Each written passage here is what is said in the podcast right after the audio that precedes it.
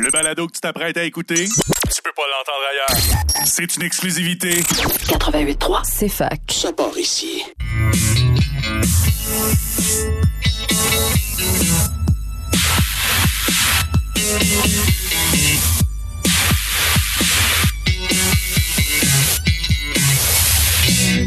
Un jour, je vais faire un film. Il sera très très bon. Il y aura quelques Tournées dans mon salon sans. Bienvenue à Ciné Histoire pour notre euh, quoi quatrième épisode déjà de cette nouvelle c'est ben, de notre tour euh, déjà. On commence à se roder, on commence à se roder, puis on se rend compte que nos horaires de vie ils matchent pas toujours, mais euh, c'est pas grave, on réussit quand même à vous donner un show de qualité, j'en suis certain. Comment ça va, Yannick? Ça va très bien, euh, même si j'ai l'impression d'être cacane encore dans ce Ouais, ben, c'est normal. Je pense que je vais changer en cours de route. Là. Non, non, non, non, c'est correct. c'est normal, non, je pense pas. Ah oui, oui, oui. Au prix qu'on paye, c'est normal. Ah, Non, non. Euh, toi, Jade, comment ça va? Ben écoute, ça, ça, ça va bien. C'est une belle thématique qu'on a aujourd'hui. Euh, J'ai hâte de vous présenter ça un petit peu. Ben, c'est quoi justement euh, la thématique du Ben, on, on l'avait dit la semaine dernière, donc euh, les duos comiques euh, cette semaine.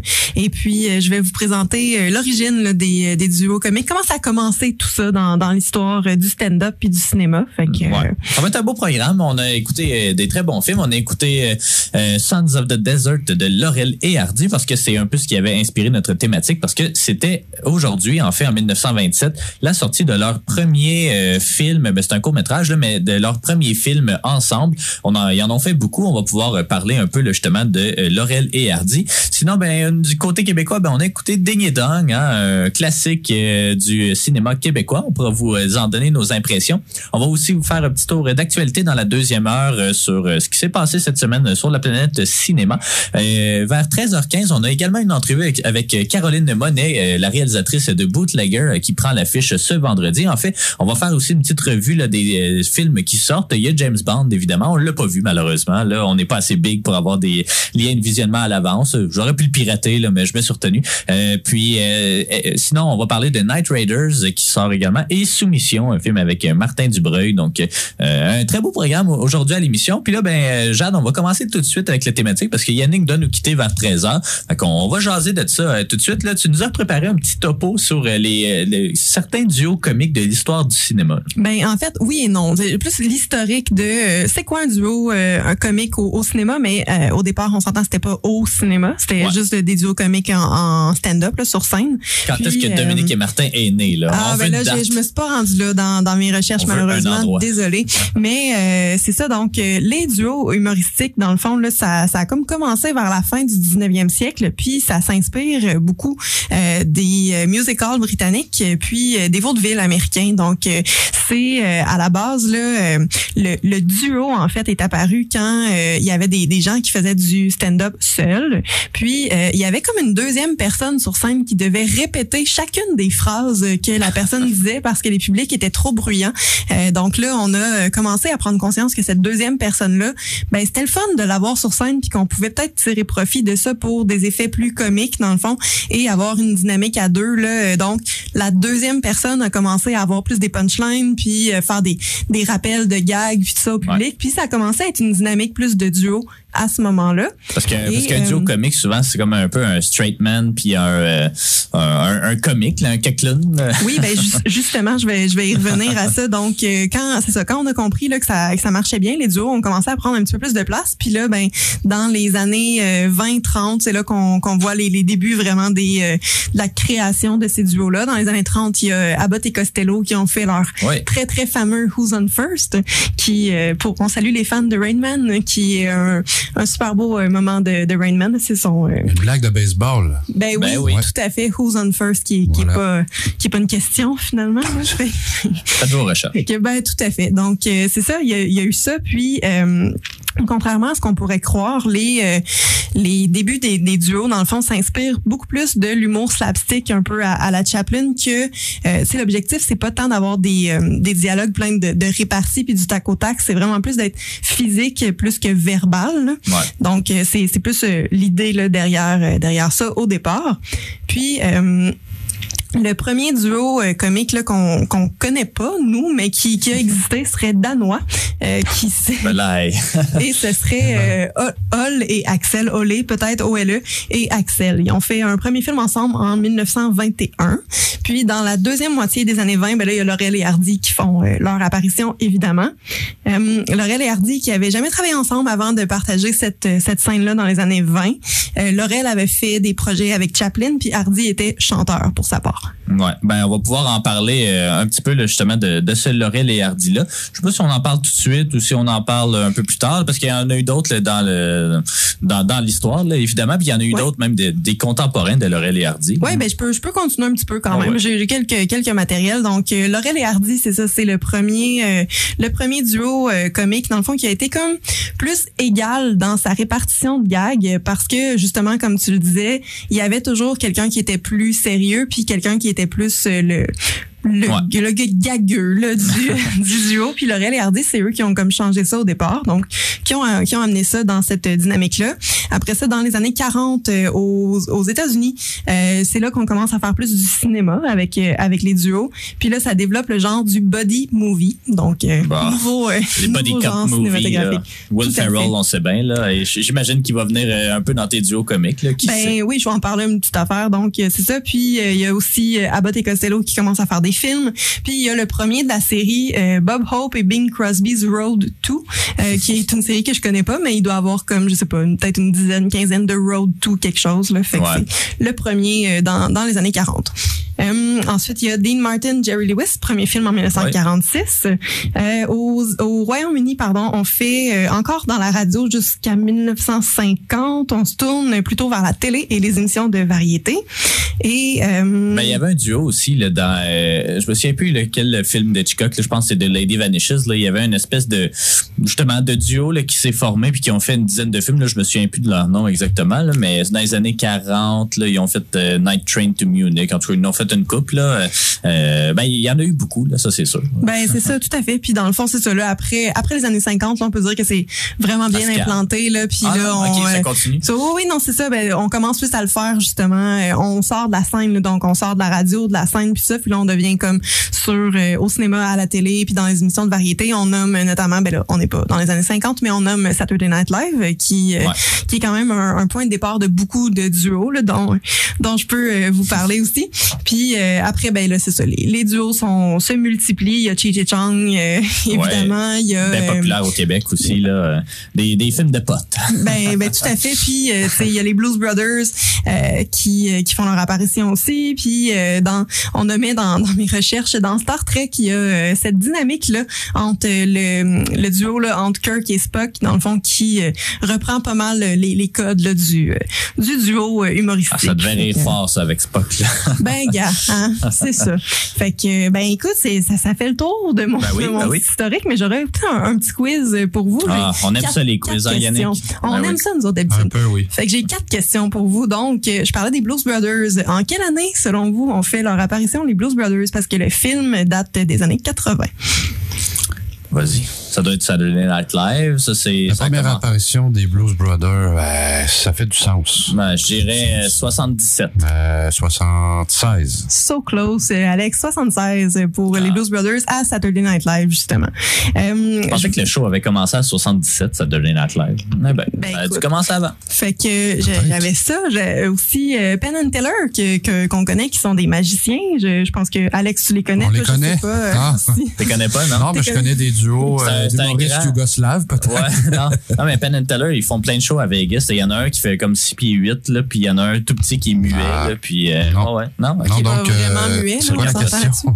Ben, Penn, and- Penn and Teller euh, a participé à une série télé qui euh, prend place dans le monde de la magie. C'est quoi cette série-là? Puis euh, c'était c'était pas leur personnage. là. Il y avait des noms de personnages, mais c'était dans un univers Moi, magique. je, je le sais, fait Ouais, que... je sais. Ah, ben, moi, je vais ben- prendre une chance. Oud Ini. Oud. Euh, ben, une série des années 90 là, qui jouait, euh, qui était traduite, qui jouait quand même pas mal au Québec. Là. Pas quand même pas Seinfeld. Non, non, non. Non, pas non, une série, de, série de jeunesse. magie. De magie, Yann. Je donne ma langue au chat. Sabrina, l'apprentie sorcière. ben Tout oui, à ben fait. oui, ben Donc, ben Penn oui. qui jouait Drell, qui est le- le- l'espèce de magistrat là, le- à la tête du ministère ou whatever. Là, un jeu. On l'a tous pas finalement, écouté, gars. puis, euh, mais.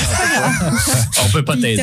Ben, que je me rappelle même pas de son rôle, honnêtement. Alicia Silverstone qui jouait Non, c'est Melissa Joan Hart. C'est que je les mélange tout le temps, ces deux-là. Deux blondes. Ben oui. Ben, ben oui. C'est tout, hein? C'est- Voilà. Ça prend pas plus pour te Non. mélanger. hein. Troisième question, c'est un choix de réponse. Donc, euh, c'est quoi le prénom, à votre avis, de Chong? Parce que Cheech et Chong, Ah. le, le duo, dans le fond, Cheech, c'est le prénom de Cheech Marin, mais Chong, c'est son nom de famille. Donc, le prénom, toi, tu le savais, même Ben, pas de choix de je réponse. dirais Tommy.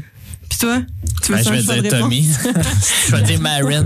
J'avais Bill, John, Tommy ou David. Donc, euh, eh oui, Tommy, Tommy, ouais. bravo, bien joué. Puis, Comme euh, l'album de The Who. Ben oui. Dernière petite question, je me suis amusée pour celle-là, mais ça a été quand même assez difficile de, de trouver. Là, vous allez, vous allez voir. Donc, je vous demanderai en fait de classer dans l'ordre croissant les duos selon le nombre de films qu'ils ont fait ensemble.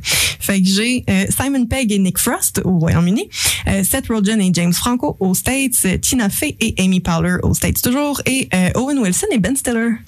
En ordre croissant. Seigneur. Euh, bon, bon, bon. Attends un peu, là. Je vais sortir mes chiffres, là. Euh, c'est c'est qui le premier duo? Euh, Simon Pegg, Nick Frost. Ah, OK. Bon, ça, c'est ça c'est lui qui en a le moins. Là. Mais là, tu comptes juste les films, là, pas les séries télé. Ouais, juste les films. OK. Ça, ça fait doit être lui qui en a le moins. Ouais. Euh, après ça, je dirais Amy Poehler, puis l'autre. Fey. Euh, ouais. Ensuite, Seth je- Rogen en trois. ouais, puis... Puis c'est quoi le dernier? Euh, Owen Wilson, Ben Ouais, Stiller. Il y en a en fait en tabarouette. Ouais, mais là, ça dépend euh, s'ils étaient les, les rôles principaux ou non. Ah, là, mais Non, non. Moi, je dirais que c'est pas eux, eux qui Ah, trônent en tête, Voilà. clairement, Steller puis Wilson. Ouais, probablement. C'est les plus vieux. Fait que, fait qu'on y va avec le, le moins. Tu sais, c'est quoi? C'est le moins de films en premier? Ouais. Simon Ok. Pegg Simon Frost. Pegg Frost. Ensuite, euh, Paul. Tina Puis Tina Fey. Euh, L'autre. Puis, euh, attends un peu, là, c'était quoi le James premier? Seth Franco. Rogen, Seth Rogen, Franco, puis euh, l'autre, là. Ben euh, écoute, Stiller. c'est euh, à moitié. Là. Je, je vous explique. Donc, Tina Fey et Amy Powler avec quatre euh, films seulement ensemble, mais c'est parce qu'ils ont fait tellement de choses ensemble, plein d'animations de gala. Puis ça, je pense que ça peut venir euh, brouiller les cartes parce que j'étais bien surprise du petit nombre que j'ai Amy trouvé. Poehler est blonde, Yannick. Je sais pas si Ben tu non, sais peut-être avec. euh? Parks and Recreation. Eh oui, Voilà, exactement. Voilà. Euh, donc, en première, c'est ça. T'es- t'es Tina Fey, Amy Powler avec 4. Ensuite, on a Seth Rogen et James Franco avec 8. Euh, Simon Pegg, Nick Frost, 9. Et Owen Wilson et Ben Stiller, 12. Ils ont sans doute fait des films de marde que tout le monde se Ouais, fout mais- éperdument. Parce qu'ils ont fait leur trilogie, ils ont fait des séries télé, mais là, ça, ça, on, on m'a dit que ça of comptait pas. Ça compte pas. Et puis, euh, aussi, euh, à titre informatif, John C. Reilly et euh, Ouais. Will Ferrell, ils en ont fait 8 aussi. Ah, Fait bon, que- ça m'étonne. Mais Paul Ben, Rudd. Paul Rudd est euh, celui qui est laid, qui était Kimmy Parler tout le temps. Là. Euh, il, joue dans le film qui se passe à Montréal. C'est le méchant, il veut se pogner sa sœur, puis euh, en tout cas, c'est tout mêlé. Non, mais il est Il vraiment laid. Il est laid. C'est toujours un méchant. Montréal. C'est Blades of Glory. OK. Ah, John c'est Heather. John Heather, Non. tu parles. Non, John Heather, non. Non, c'est euh, un méchant. Il, euh, il est avec, il est en couple avec Amy euh, Pel- Will Powler. Arnett. Will Arnett? Mais, Peut-être. ben, On va il le est- googler. il va Will Arnett? En tout cas, je sais Ben, pas. moi, je le trouve laid. Ben, je l'affirme haut et Écoute, fort. on va aller fouiller sur IMDB en, en écoutant en fait les Shirley et Fuck It I'm in Love. On a un petit pause publicitaire, puis après ça on revient avec un petit historique de Laurel et Hardy. Restez des nôtres.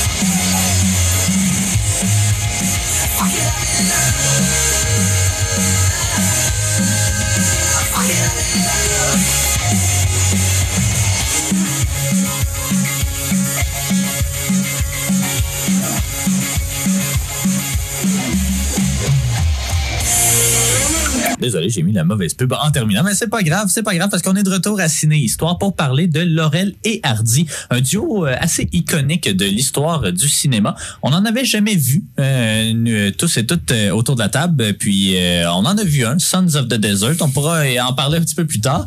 Euh, expérience mitigée peut-être, mais on, on va Mais voir pas, si. pas mitigé. Je pense que les trois, on est d'accord sur nos impressions, mais c'est peut-être pas les impressions auxquelles on s'attendait. Ouais, c'est ça, ouais, ben, Fait que c'est pas- ça. pas- le- Accueil l'opinion est mitigé. partagée. Là, Accueil mitigé parmi, euh, parmi nous. Euh, donc, euh, parlons un peu de ce duo-là, là, comment c'est né et tout, parce que euh, c'est quand même une... Ben, tu sais, ils ont pas une histoire si extraordinaire que ça, mais ils ont fait beaucoup pour le cinéma comique du d'Hollywood de, de l'âge d'or, en fait, là, des années 20 aux années 50-60. Euh, donc, Stan Laurel, en fait, parlons de lui. Donc, il est né en Angleterre, né en 1890, mort en 1965. Euh, il commence au théâtre à 16 ans, son père en étant euh, propriétaire, en fait. Là. Donc, en 1909, il est géré par l'un des plus grands impresarios pour euh, comédiens qui s'appelle Fred Carnot, puis il devient en quelque sorte l'élève d'un autre comique bien connu, et j'ai nommé Charlie Chaplin. Euh, donc, euh, les deux, ils vont partir en tournée, en fait, là, aux États-Unis, puis ils vont décider de ne jamais revenir en 1912. Euh, puis, c'est alors là qu'il il est partenaire avec sa femme, May Dahlberg, avec qui il va faire beaucoup de films, puis il va se marier. Puis, donc, il est pas très connu non plus avant de devenir partenaire de euh, Oliver Hardy, sauf en tant que cambriole, ben, des rôles de cambrioleur stupide ou euh, d'imitateur de Charlie Chaplin.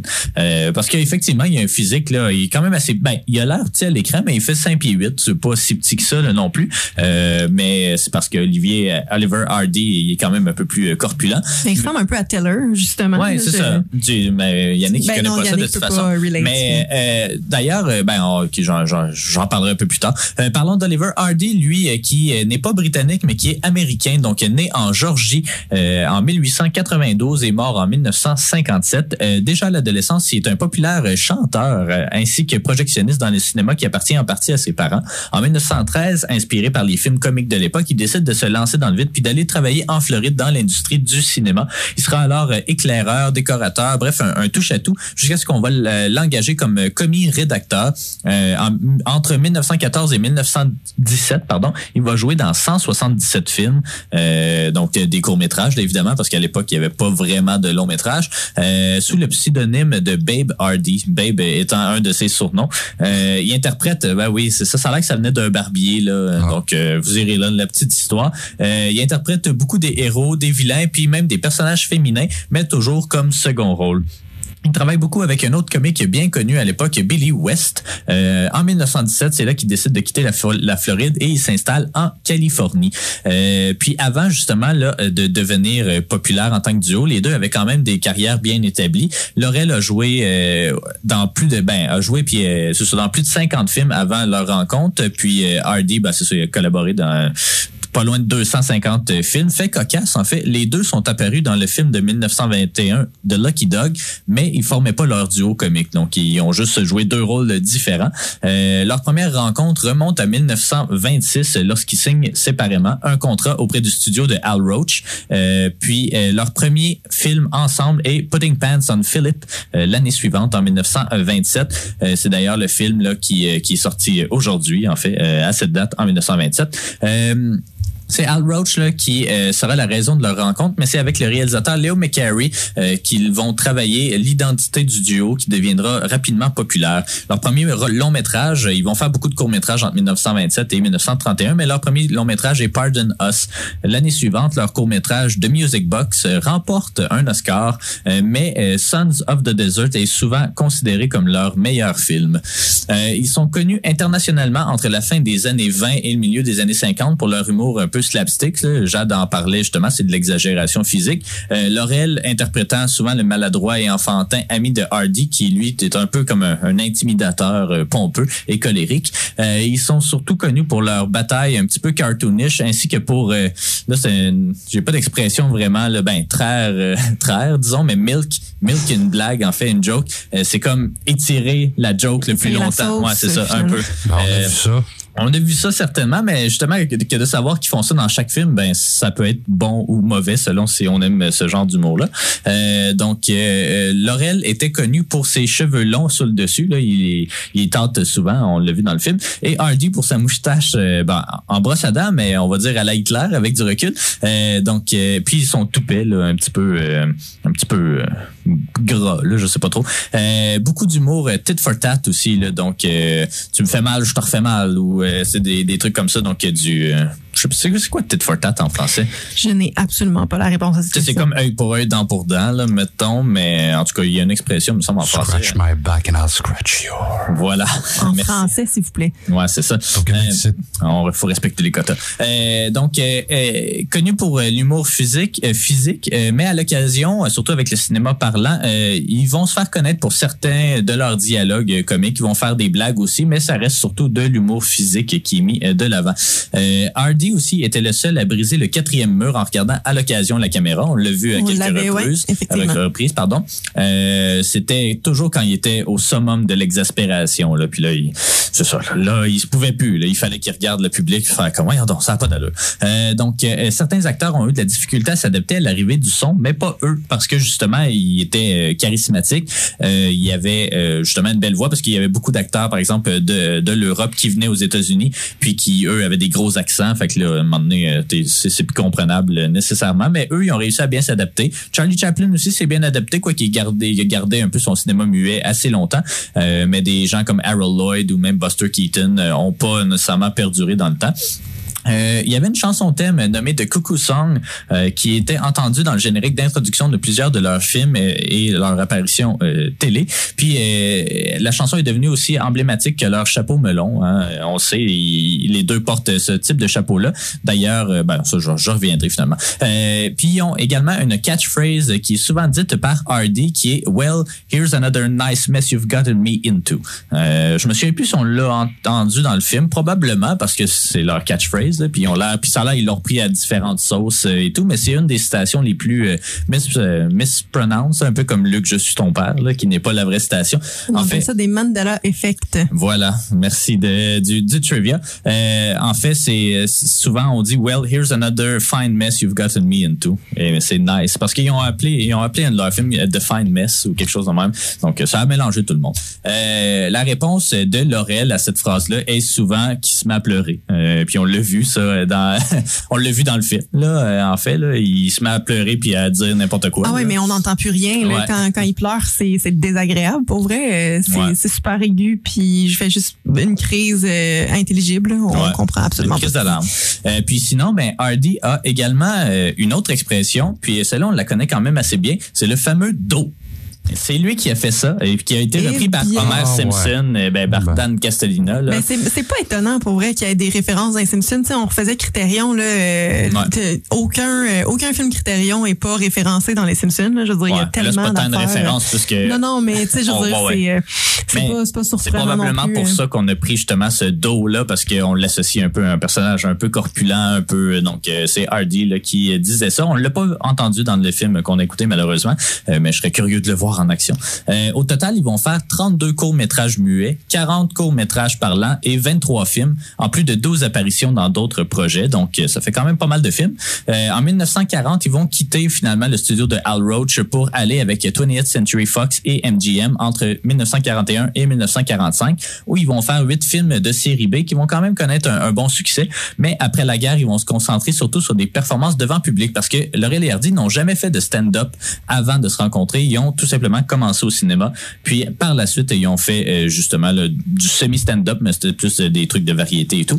Leur dernier film ensemble est une coproduction franco-italienne euh, qui s'appelle Atoll K en 1950. Et puis après ça, ils n'ont plus jamais fait, ben ils ont fait des apparitions ici et là, mais ils n'ont plus jamais fait de film.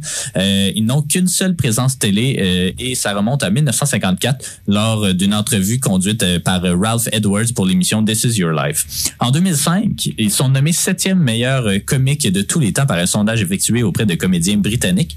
Puis euh, leur, leur fan club se nomme, est-ce que quelqu'un pourrait le savoir? Mon Dieu. Les Hardys. J'allais, j'allais dans ce sens-là, à peu près, là. Les Sons of the Desert. Ah, ben, là. Ben oui, ben oui, donné, là. Mais d'ailleurs, on sait pas trop ce qu'ils font. ça. On va pouvoir Les en parler plus dans, Non, dans j'ai le- rien compris. la critique du film. ouais.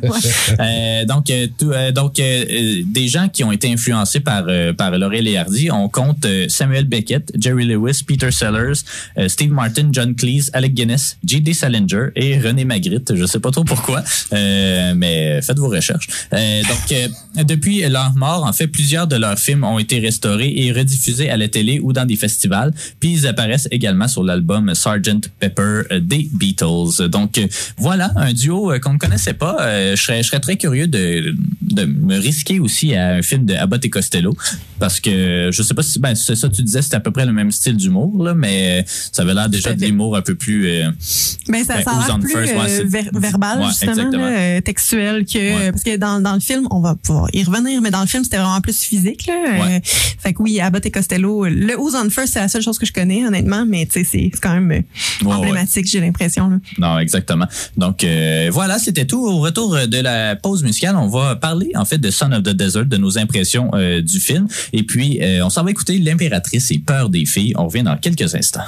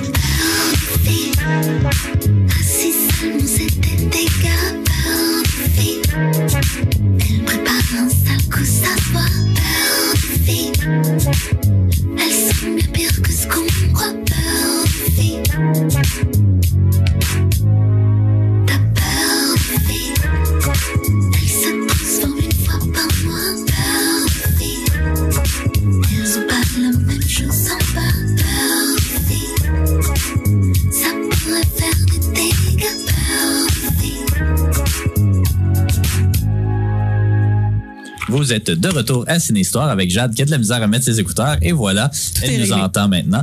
Euh, donc euh, aujourd'hui, ben, ben aujourd'hui, hier, puis avant hier, en tout cas, je- on l'écoutait pas mal, je Ben, écouté pas mal. là, ouais. Euh, on a écouté Sons of the Desert, là, qui selon mes recherches, puis selon, ben, c'est ça, mes recherches encore une fois, mais selon les notes IMDb, qui est en théorie le meilleur film de euh, Laurel et Hardy, on allait dire Abbott Abbott et Costello. Costello. Je suis fatigué, je suis fatigué, j'ai des grosses semaines. C'est le meilleur? Eh ben, ça Eh oui, me donne c'est- le goût de voir ben, les autres. Ben c'est ça, puis euh, ouais, ouais, Mais ouais. je pense qu'il faut y redonner certaines choses. Bon, là, je pense que c'est Ouais. c'est très clair notre notre opinion de, de ce film-là, mais il faut y donner que c'est probablement un des premiers euh, à dans ce genre-là Ah aussi.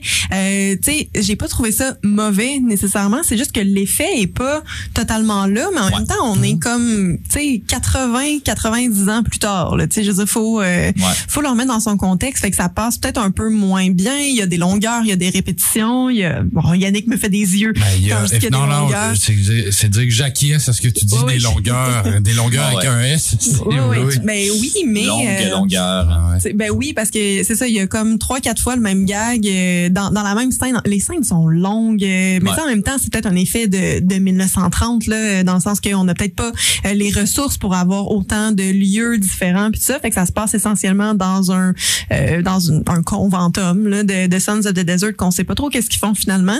C'est comme Euh, des chevaliers de colons. Là. Je sais pas ben, si je l'ai dit tantôt, si ouais, je l'ai juste ouais, pensé, là, mais la patente. Ouais, c'est ça. Là. C'est un espèce de club select. Mathieu, c'était bien à la mode des années 30. Là, les, ben, ben, ça, c'est pas des années 30, ça, c'est avant, mais tu sais, justement, les, euh, les francs-maçons, là, puis ces, ces trucs-là, là, les associations de gens. Là, dans le temps, on n'avait pas de Facebook, on n'avait pas de groupe, euh, whatever. Là, fait que c'était Son of the Desert. Euh, On a vu ça en 1933 que c'était populaire. Ouais, les, groupes, c'est ça. associations. ouais, ils on ont des petits ça. habits, Ben ouais, ils mettent hein. des chapeaux, Ouais. c'est bien donc. Euh, Mais tu sais, c'est ça, excuse, mais c'est ça, il n'y a pas, il y a pas peut-être tant de ressources pour avoir une multiplicité des lieux puis euh, des Ouais. événements non plus. Fait que les scènes sont vraiment longues. Euh, puis on est, on est limité là, au niveau des décors puis des accessoires Ouais. puis tout ça. Euh, mais c'est qu'on reprend le même gag comme 28 Ben, maintenant, fois avec dans la recherche, scène, là, maintenant qu'on voit que ça fait partie de leur style d'humour, ben, c'est- un peu ce que je disais. Là. Si on aime ça, ben, on va continuer à l'écouter. Puis si on n'aime pas ça, ben, ça va être là longtemps. Parce que c'est ça, là, on, on- on épuise la joke au maximum. C'est un film de 1933, on l'a pas mentionné encore, là, mais c'est ça, ça fait quand même un petit moment. Le son était arrivé à peine cinq ans avant. Euh, c'était une adaptation, je pense, pour tout le monde, mais tu sais, c'était un peu, j'avais l'impression en regardant ça, de regarder un peu les ben pas les parodies mais tu sais quand tu regardes des images d'archives puis que la salle est crampée là dans tu sais que je sais pas là Chaplin il tombe à terre puis là tout le monde riait aux éclats puis tout puis là il se relève puis là il retombe à terre puis là la, la foule trouve ça encore euh, plus drôle c'est vraiment euh, c'était vraiment ce genre de film là là puis c'est c'est vraiment un film d'une autre époque probablement que les gens trouvaient ça hilarant parce que c'était c'était un- ça a été un gros succès euh, quand même au box office Euh, ça a été bon, un relatif succès critique là, pour le peu de critiques qu'il y avait à l'époque mais ça a très ben pas que ça a mal vieilli parce que moi il y a quand même certains moments que j'ai apprécié du mais film moi, là, c'est je quand vous même, j'ai eu quelques rires, mais pas, euh. Il y a une scène vers, euh, ben, je peux pas dire le milieu du film, là, mais en tout cas, dans la première. Une heure sept et demie. Ouais, c'est ça. Ben, dans, dans le début euh, du film, euh, c'est quand euh, c'est qui c'est Hardy en fait là, qui fake euh, sa, sa sa maladie, Sa maladie, peu importe. ouais. Puis il fait juste crier puis euh, tu sais en tout cas on comprend pas trop ce qu'il y a là, il y a de la fièvre mais, mais moi ça ça me fait rire. Ça ça me rappelait un peu là, ce que j'aime du cinéma français de Louis de Funès là, de des exagérations, euh, du, du cri, des trucs comme ça. Même chose quand euh, Laurel cette fois euh, tombe ben, pleure toujours là puis on comprend rien de ce qu'il dit. Moi moi je trouve ça quand même assez comique là, parce je que trouve ça agressant un peu. ben, je trouve ça agressant, mais tu sais, il y a toujours le moment avant où, comme t'es sûr, tu veux pas me dire euh, la vérité ou quelque chose, c'est une situation, là, parce que, eh, ben, on peut peut-être parler avant que je rentre dans cette scène-là de, c'est quoi l'histoire euh, du film. C'est euh, gros- grosso modo en fait, c'est euh, donc Laurel et Hardy qui jouent d'ailleurs leur rôle. Ça, on savait pas trop s'ils jouaient ou non des personnages, mais donc ils jouent vraiment Stan Laurel et Oliver Hardy qui font partie du Son of the Desert. Là, il y a une convention à Chicago. Ils veulent y aller, mais leur femme veut pas leur laisser y aller parce qu'ils veulent aller à la montagne ou quelque chose de même. Finalement, ils vont c'est ça, simuler une maladie pour aller se soigner dans une Dans une croisière. croisière à, Honolulu, quand Eh même. oui. Donc, euh, hein, pourquoi pas? hein, Il y, a, il y a des meilleurs remèdes que d'autres. Puis, euh, finalement, ben, les, leurs femmes les laissent partir euh, justement dans cette croisière-là. Ils vont à Chicago, ils ont bien du fun. Ils reviennent. Puis là, en revenant, ils se rendent compte que le, le bateau de croisière, ben, il a coulé. Puis, il y a plusieurs personnes qui sont mortes. mortes. Puis là, ils doivent euh, essayer d'expliquer pourquoi ils sont pas morts, eux. Euh, donc, c'est grosso modo le outline. Mais justement, vers la fin du film quand euh, ils doivent avouer, euh, évidemment, euh, Hardy, je les mélange tout le temps, mais Hardy doit, ben, essaie justement de mentir une fois de plus à leur femme. Puis là, les femmes se tournent vers justement Laurel qui lui a de la difficulté justement à mentir et tout. Puis c'est là, là qui, qui, qui explose vraiment en pleurs et tout. Mais moi, moi, j'aime ça, ce, ce genre d'humour-là, là, justement, un peu piteux. Puis j'aime J'aime pas nécessairement l'humour physique, mais on dirait que ça fonctionne avec eux. Tu sais, ils ont vraiment des physiques euh, complètement différents. Euh, puis ils l'utilisent bien, je trouve la physicalité. Là, oui, on répète vraiment des, des scènes où tu sais souvent quand ils ouvrent une porte, tu sais, ils se tournent d'un côté, la personne rentre en arrière, puis après ça ils cherchent, puis tout là, tu sais ça, on est passé à un autre type d'humour Mais la scène de la 30. porte, euh, parlons-en, là, elle dure euh, 60 minutes à peu près. Là, je- Ben, elle dure pas 60 minutes parce que le film dure 63 Oui, je minutes, là, euh, 68 selon IMDB, là, mais nous autres, c'était 1h03. Là, donc, euh, ouais, c'est sûr qu'un film de 1 heure qui a des longueurs, euh, il y a un problème habituellement, là, mais Mais c'est un film de son époque. ouais, c'est un film de son époque. Comment t'as trouvé ça, toi? Ah, j'ai pas aimé ça, mais c'est pas c'est pas grave. Mais euh, je suis un grand cinéphile, peut-être pas autant que vous avec vos connaissances internationales, mais euh, j'ai je- j'ai trouvé ça sympathique, mais sans plus, parce qu'effectivement, ce que je déteste le plus dans la vie tout court, peu importe, euh, c'est au cinéma, au théâtre ou en humour ou ailleurs, c'est les longueurs. Ouais. Euh, la j'ai jamais aimé la piscine à cause des, des longueurs, voilà. Alors, euh, c'est ça. euh, voilà, c'est tout ce que j'ai à dire. Ça a été Tu dit. dis euh, que tu es un grand cinéphile. Est-ce que tu as repéré la belle euh, référence euh, qui, a, qui a eu lieu dans un film des années 80? Non, je leur après? ai dit parce qu'ils savaient pas. Tu, tu lui as dit? Ouais. Ouais. Ben, je, non, mais je l'écoutais avec Ghislain, en fait. Ah, ok, oui. Euh, donc, euh, salue d'ailleurs. Euh, mais c'était justement euh, All Work and No Play Makes Make Jack, Jack a a- Dull, a dull Boy, boy. je Ouais. crois. Ouais, ouais. Donc, euh, qui a été évidemment bien, bien euh, mis en évidence Je dans pense The que c'est mon moment préféré du film juste parce que ça m'a comme allumé sur tellement plein d'affaires puis j'ai trouvé ça vraiment cool. Mais je pense mais pas que c'est venu de là, là. Je pense que Ben, ça existait avant. Faudrait faire une recherche pour, sur la phrase en tant que telle, mais j'aurais tendance à peut-être dire oui. J'aurais aimé que ouais. sur le moment. Non, non, mais non, non, fais pas ça tout de suite. Pas grave. Ben oui, ben J'aurais oui. aimé que Hardy sorte d'une porte et dise Here's Hardy. Là, ça aurait été drôle. Ah, mais cette Mais oui. scène-là, justement, est tirée d'un film suédois des années 20, de Phantom Carriage, où un père de famille, pour tuer sa femme, frappe avec une hache dans une porte, puis il met sa face. Ah, c'est beau, la Suède. Ouais, C'est- euh, plaisir. euh, Il y a une page Wikipédia sur la, la phrase. Sur la Euh, phrase? Donc, euh, Ben, c'est un ben non. proverbe qui a été euh, dans euh, en 1659. Bon, laisse faire d'abord. euh, ouais, je suis désolé. James Howell's Proverbs euh, en 1659. Ben, Donc, en tout cas, on pourra dire que c'est du millénarisme bientôt. ben, c'est ça. Dans 600 ans. C'est aussi vieux que Québec, cette histoire-là. C'est ça. Euh, donc euh, voilà, donc euh, ben pas voilà, là, mais on peut continuer à parler un petit peu, mais c'est ça, il y avait des bons moments, des bons flashs, mais Ah oui? parce que ben ben oui.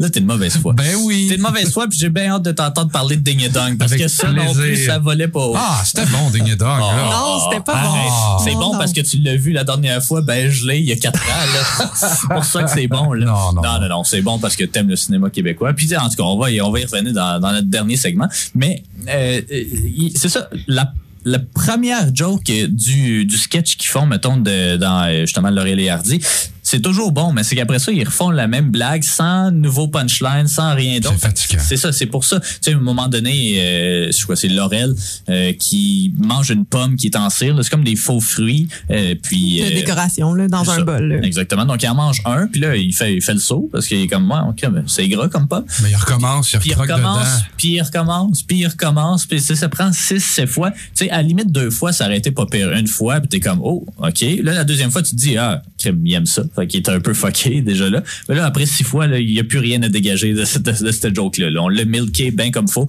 Puis euh, voilà. Il y a plein de moments comme ça là, qui, où, tu sais, il y a de l'humour physique, là, des- la dynamique entre les deux fonctionne. Ils sont vraiment charismatiques, c'est probablement pour ça qu'ils ont eu autant de succès. Leur dynamique est bonne, c'est bien travaillé. Au moment où on les écoute, c'est six ans après leur premier film ensemble. Fait que, ils commencent justement à être euh, bien rodés. Mais crime que le scénario tient pas à grand chose, que les jokes ils tiennent pas à grand chose, puis que je sais pas, je sais pas. Tu voulais dire quelque Ben, chose? oui, non, mais juste euh, que j'ai vraiment apprécié en fait le, le bris du quatrième mur. Là, Le- tu disais qu'il qu'il nous Ouais. regardait euh, quand même fréquemment. Puis c'était c'était le fun quand même. c'est- Mais c'est tout. Je voulais juste nommer euh, que j'avais bien apprécié ça. Toi, Yann. Ben, Moi, j'ai fermé mon micro pour ne pas le rouvrir. non, non, mais... euh, ah, t'es de mauvaise foi. ben non, mais Ben non. sincèrement, euh, Ben, on j'ai plus rien à dire. Non, ben c'est correct, mais euh, tu sais, on a écouté beaucoup de vieux films, moi et Jade, surtout pour notre projet sur les Oscars. Allez voir ça sur le ciné histoire.ca. Ben oui, mais euh, c'est ça, on, on écoute souvent des vieux films pour euh, voir à quel point euh, ils sont bons ou pas. Puis tu sais, avoir d'autres films même plus récents que celui-là, tu sais, mettons The Circus de Charlie Chaplin, ben tu sais, l'humour est vraiment plus tête dans un film de Chaplin que dans euh, ça qui, qui a l'air vraiment être du divertissement populaire. Là. Je veux pas faire euh, être C'est euh, élitiste. c'est vraiment euh, un plus grand déploiement. Par contre, là, The Circus, c'est un bon exemple. là. Il y a, Ouais, il y a ouais. beaucoup de moyens dans ce film-là, pour vrai. Ouais, mais il il devait en avoir là. C'est tous des succès commerciaux là, les L'Oréal et Hardy. Je peux pas croire qu'ils ont pas justement le- un- au moins un pas pire budget là, pour faire. Parce que tu sais, il y a quand même la convention d'ailleurs dans les trivia, ça disait que c'est pendant un, un instant, ça a été la, le film qui avait le plus de extra euh, dans À une scène à cause de la gars, convention ouais. parce qu'ils ont pas pris une vraie rue, ils ont pris le le, le lot là, donc euh, la ville. D'ailleurs, ils ont retapé, je me souviens plus c'était quel studio là, c'est Al Roach, mais en tout cas c'est c'était pas c'était pas à Al Roach, mais c'est ça, il y avait une rue qui était New York, puis là ils l'ont comme retapé, euh, ils l'ont rénové dans le fond pour que ça ressemble à Chicago et tout. Fait qu'ils ont vraiment investi beaucoup d'argent dans ce film-là. Mais c'est ça, au final, c'est toujours Laurel et Hardy dans une pièce, c'est quasiment du théâtre filmé là à la limite. Fait que puis il y a beaucoup de films de cette époque-là qui étaient du théâtre filmé parce que les caméras sont grosses, tu peux pas être déplacé nécessairement, mais quand tu regardes d'autres films de la même époque, ben j'ai pas écouté les films des Marx Brothers, je sais pas si vous en avez déjà vu le Duck Soup ou euh, des trucs comme ça. Ça aussi c'est un ben un trio en fait, les trois frères.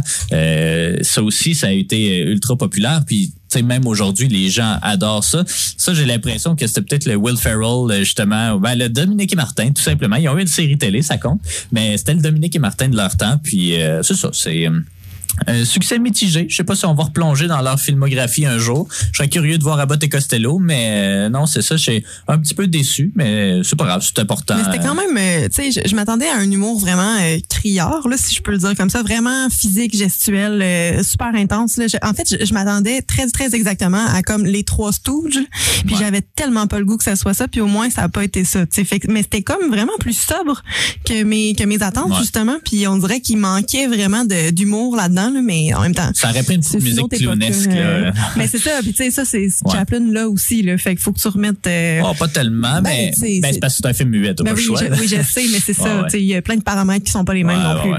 Non, mais en tout cas, succès mitigé. Moi, je donne un, un, euh, un 5.5, je sais pas, 6. Tu euh, peux pas faire ça. Pourquoi je, ben, je peux faire ça si je veux. Euh, ouais, c'est ça. Je vais y mettre 6, là, juste parce que, là, mais tu sais, c'était pas, c'était pas un chef-d'œuvre non plus. Puis euh, c'est dommage. Je m'attendais à plus aimer ça. Je sais pas si vous voulez donner des notes ou si on s'en va en pause publicitaire. Ben, je, vais, je vais donner un 6 aussi. là. C'est bon dans notre échelle. Fait que Ouais. ça, ça le fait. Là. Mon silence euh, fera office de réponse. Voilà. Bon, voilà, Mon tout a été dit. Il est ah, fâché. il est fâché, fâché. Il, il aime pas les films qu'on lui fait écouter, puis après ça, ouais, c'est ça. Ding et Dong. On, on revient justement là, avec ça. On s'en va en pause publicitaire, puis on vient avec les fameux Ding et Dong.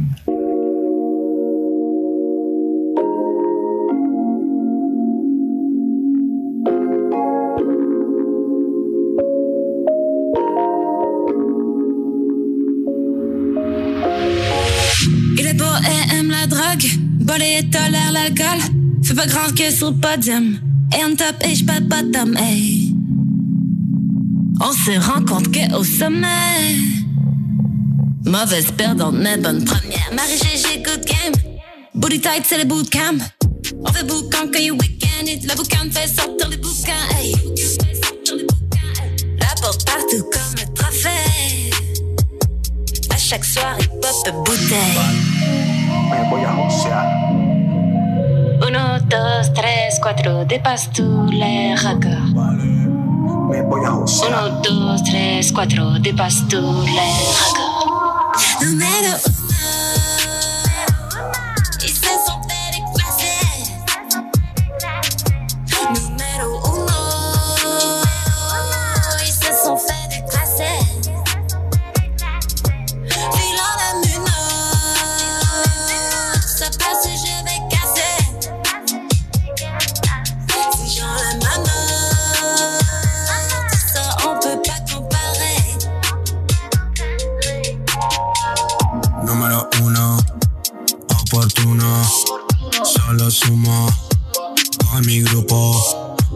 de mango. Lo que fumo, me distraigo. Y el nivel subo. Se ponía caliente el gueto, había que contar dinero. Esta papa el mundo entero, me la fumo y mañanero. Empecé como barbero, con la máquina desde cero. Como paja carpintero, insistiendo sin un pero. Uno, dos, tres, cuatro, dépasse tous les records. Uno, dos, tres, cuatro, dépasse tous les records. Número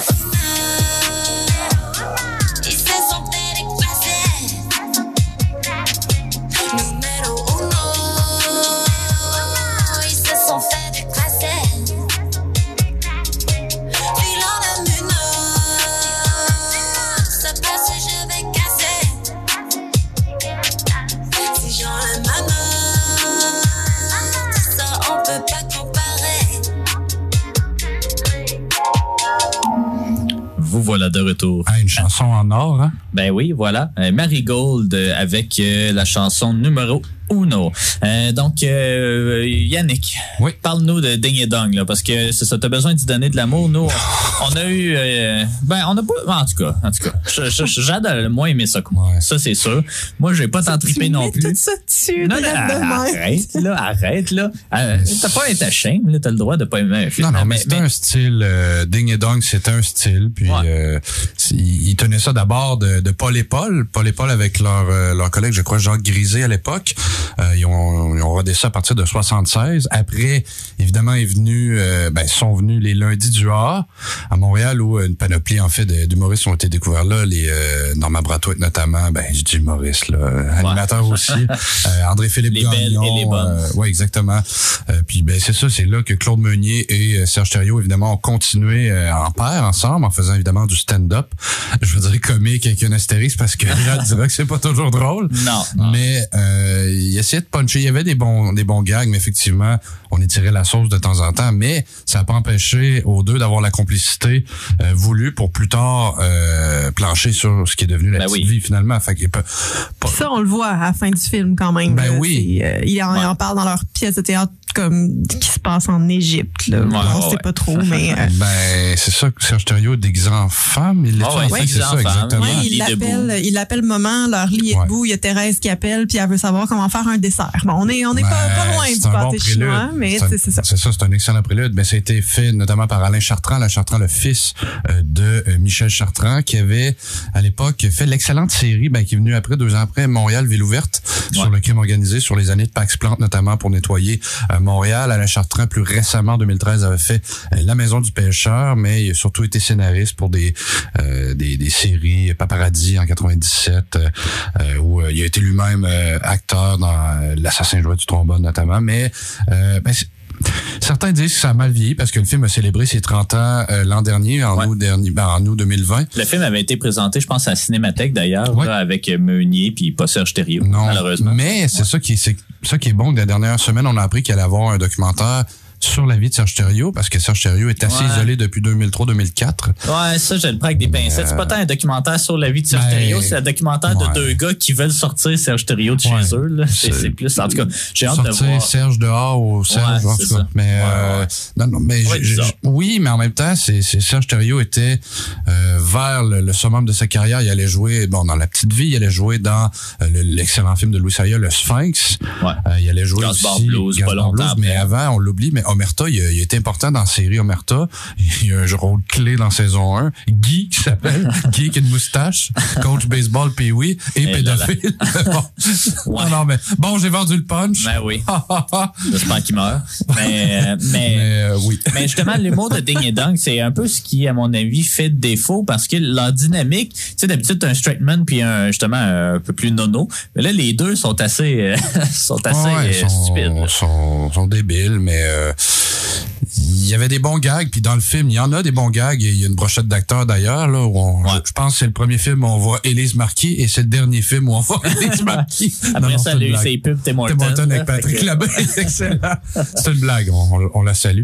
Mais euh, non, il y a une coupe de bons gags. Ben, il y a Gilles Roy en chauffeur de taxi. Moi, c'est une de mes scènes préférées tout court du, du cinéma québécois, une des scènes les plus drôles. Tu sais, dans le sud pour 17 piastres, puis il arrête, je pense, au, au tunnel Ville-Marie. Hey, le sud, c'est 17 c'est tout. Ah ouais, ouais, ouais. Non, mais, Mais, c'est euh, qu'il y a des bons flashs. Le film prend beaucoup de temps à partir. Là, Euh, tu sais, c'est juste un ramassis de sketchs euh, essentiellement. Puis euh, avec, euh, en tout cas, plus ou moins de succès comique là, parce que c'est ça. Moi, je connaissais aucunement là, les, ben toi non plus là, mais je pense qu'on on connaissait Le aucunement duo, ces, ces Ouais. personnages-là. Puis là, de voir justement que c'est un peu, ben tu sais, c'est un peu comme Wayne's World, mais encore plus, euh, tu sais, c'était plus Dumb and Dumber là, à la limite. Ouais. Puis en tout cas, moi, c'est vraiment pas le genre d'humour là, que j'aime. Là, c'est pas de l'humour physique, c'est juste de l'humour niaiseux là, à la limite. Euh, Mais c'est parce que je pense que tu l'as bien dit, c'est vraiment des sketchs. euh, Fait que c'est comme des gags qui durent 2, 3, 4 minutes, puis après on passe à un autre. Il n'y a pas d'enchaînement, il n'y a pas Ouais. de fil conducteur jusqu'à temps que le film s'en aille quelque part, mais tu te demandes vraiment qu'est-ce qui va se passer parce que c'est juste qu'ils enchaînent les petits contrats par rapport euh, en prétendant être d'autres mondes qui sont, puis ça marche pas. leur affaire, et euh, se présente comme télé, ben en tout cas, un chef d'antenne à Radio Can, j'imagine, Ah affaire de ouais, même. Mieux Mieux est en ville. Ah ouais, mais c'est en tout cas c'est c'est malaisant. Moi, j'ai beaucoup cringe euh, en regardant le film, mais heureusement c'est ça vers la fin parce qu'il hérite évidemment d'une grande somme euh, d'un certain Jean Lapointe mourant. Il est toujours pas mort aujourd'hui d'ailleurs, mais il avait l'air mourant en 90, fait que euh, il, il toffe. Mais c'est ça, il hérite d'une grosse somme d'argent. Il achète un théâtre, puis là finalement il décide de faire leur pièce de théâtre qui va être le Cidre, le Cidre et non le Cid de Corneille.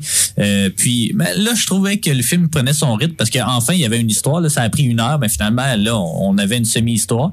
Puis là, les jokes qui commençaient à être bonnes parce que c'est un peu comme ce qui se passe. Ben, tu sais, il y a plusieurs films ou même des situations réelles là, qui se passent comme ça. C'est que euh, le duo se fait séparer parce que l'impresario veut telle affaire, mais pour cette personne-là tout seul. L'autre, c'est une, femme là, qui tombe en amour, euh, ben, en amour, entre guillemets, là, de Puis son argent. euh, c'est Ghislain là, qui le nommait, puis je, je trouve qu'il a tout à fait raison. C'est exactement en fait ce qui se passe dans Wayne's World 1. Ouais. Euh, donc c'est ça, il y, a, il y a le fame, puis là ça les sépare, puis il y a une Mais ils ont fait ça avant Wayne's euh, World. Fait que heureusement, Bon, ben parce que voilà. les deux, c'est des duos canadiens, là, donc euh, ben, en tout Ah cas, oui. semi-canadiens. Ben, Wayne, ouais, Mais, c'est à euh, moitié canadien. c'est ça. Dana Carvey puis Mike Ouais, Myers. exactement. Donc, euh, euh, mais c'est ça, il n'y a pas vraiment de rythme jusqu'à la pièce de théâtre où là, il commence à avoir euh, déjà un peu plus d'histoire. Puis là, vers la fin, ben, l'humour, en tout cas, je le trouvais quand même efficace. Il était pas si drôle que ça, mais il était déjà pas cringy. Fait que ça, ça aide. Ben, tu dis pas cringy, moi je suis pas d'accord parce que je te l'ai nommé, tu sais, bon, je sors d'études en Orélette euh, au cégep où on en a lu du théâtre, on en a vu, on a fait plein d'affaires puis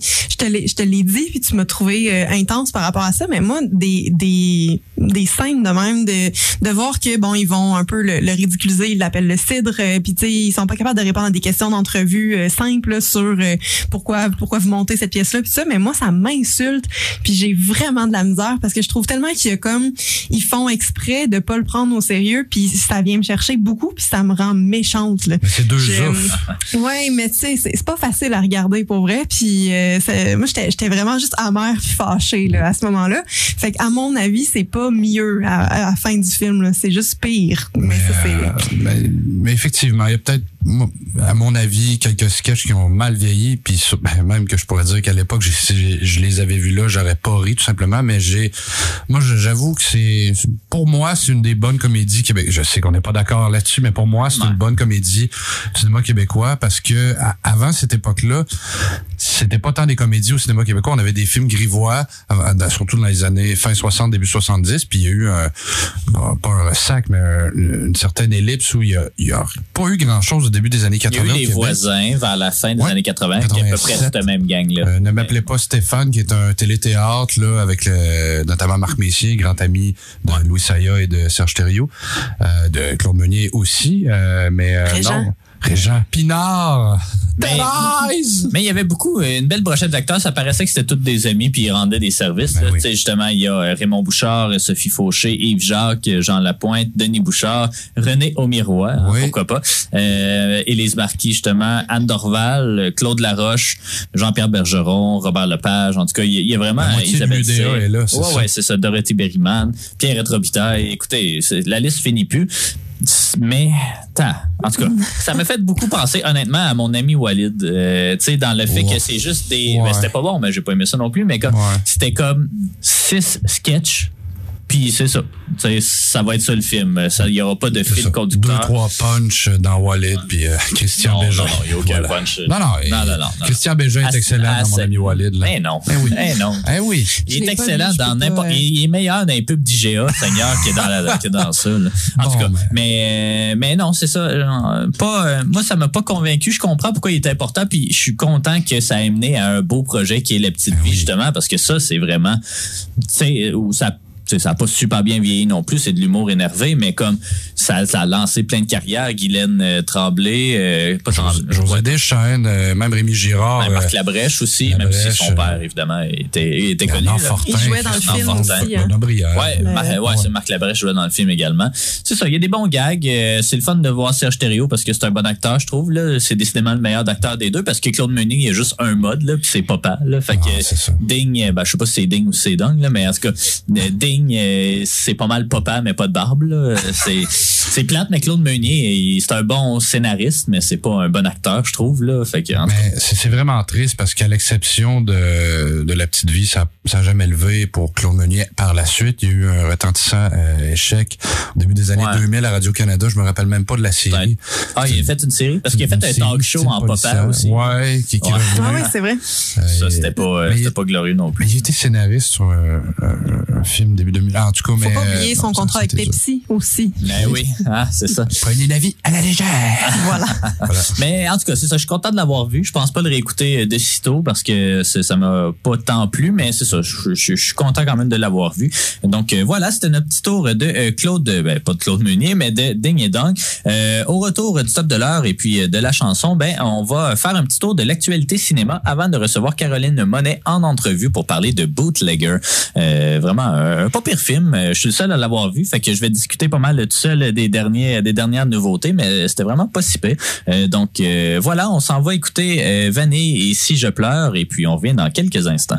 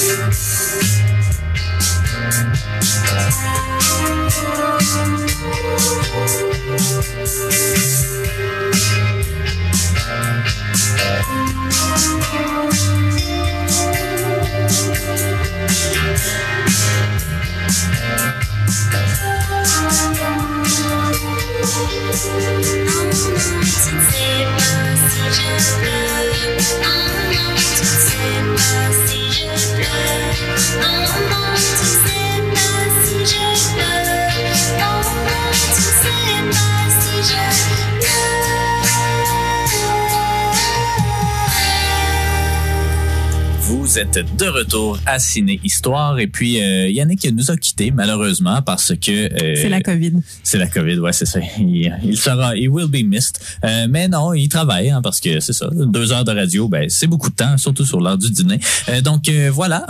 on va faire un petit tour de l'actualité. Là, il s'est pas passé grand chose non plus, là. Évidemment, avec la panne Facebook, il nous manque une journée d'actualité, là. Fait que je, je sais pas ce qui s'est passé. Ils ont peut-être fait, peut-être un film qui est sorti, je sais pas. Mais, on va commencer avec Les Oiseaux Ivres de Ivan euh, Grubovic. Je sais pas si je le prononce bien. Il va falloir que je le sache pour la semaine prochaine parce que je vais euh, le recevoir euh, à l'émission. Donc, c'est le film Les Oiseaux Ivres, donc qui sera le représentant du Canada aux Oscars.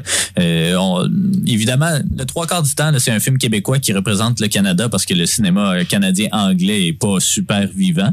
Mais ça a l'air quand même prometteur. C'est un film qui met en vedette, j'ai plus son nom exactement, mais c'est un acteur qui a joué dans Roma de, ben, Roma Alfonso Cuaron. Il y a également euh, euh, Claude Legault qui joue là-dedans. Donc, euh, ça, a l'air quand même assez bien. C'est sur un travailleur mexicain qui vient travailler pas loin de Montréal, dans, les champs et tout. Puis, euh, évidemment, là, bon, en tout cas, c'est des.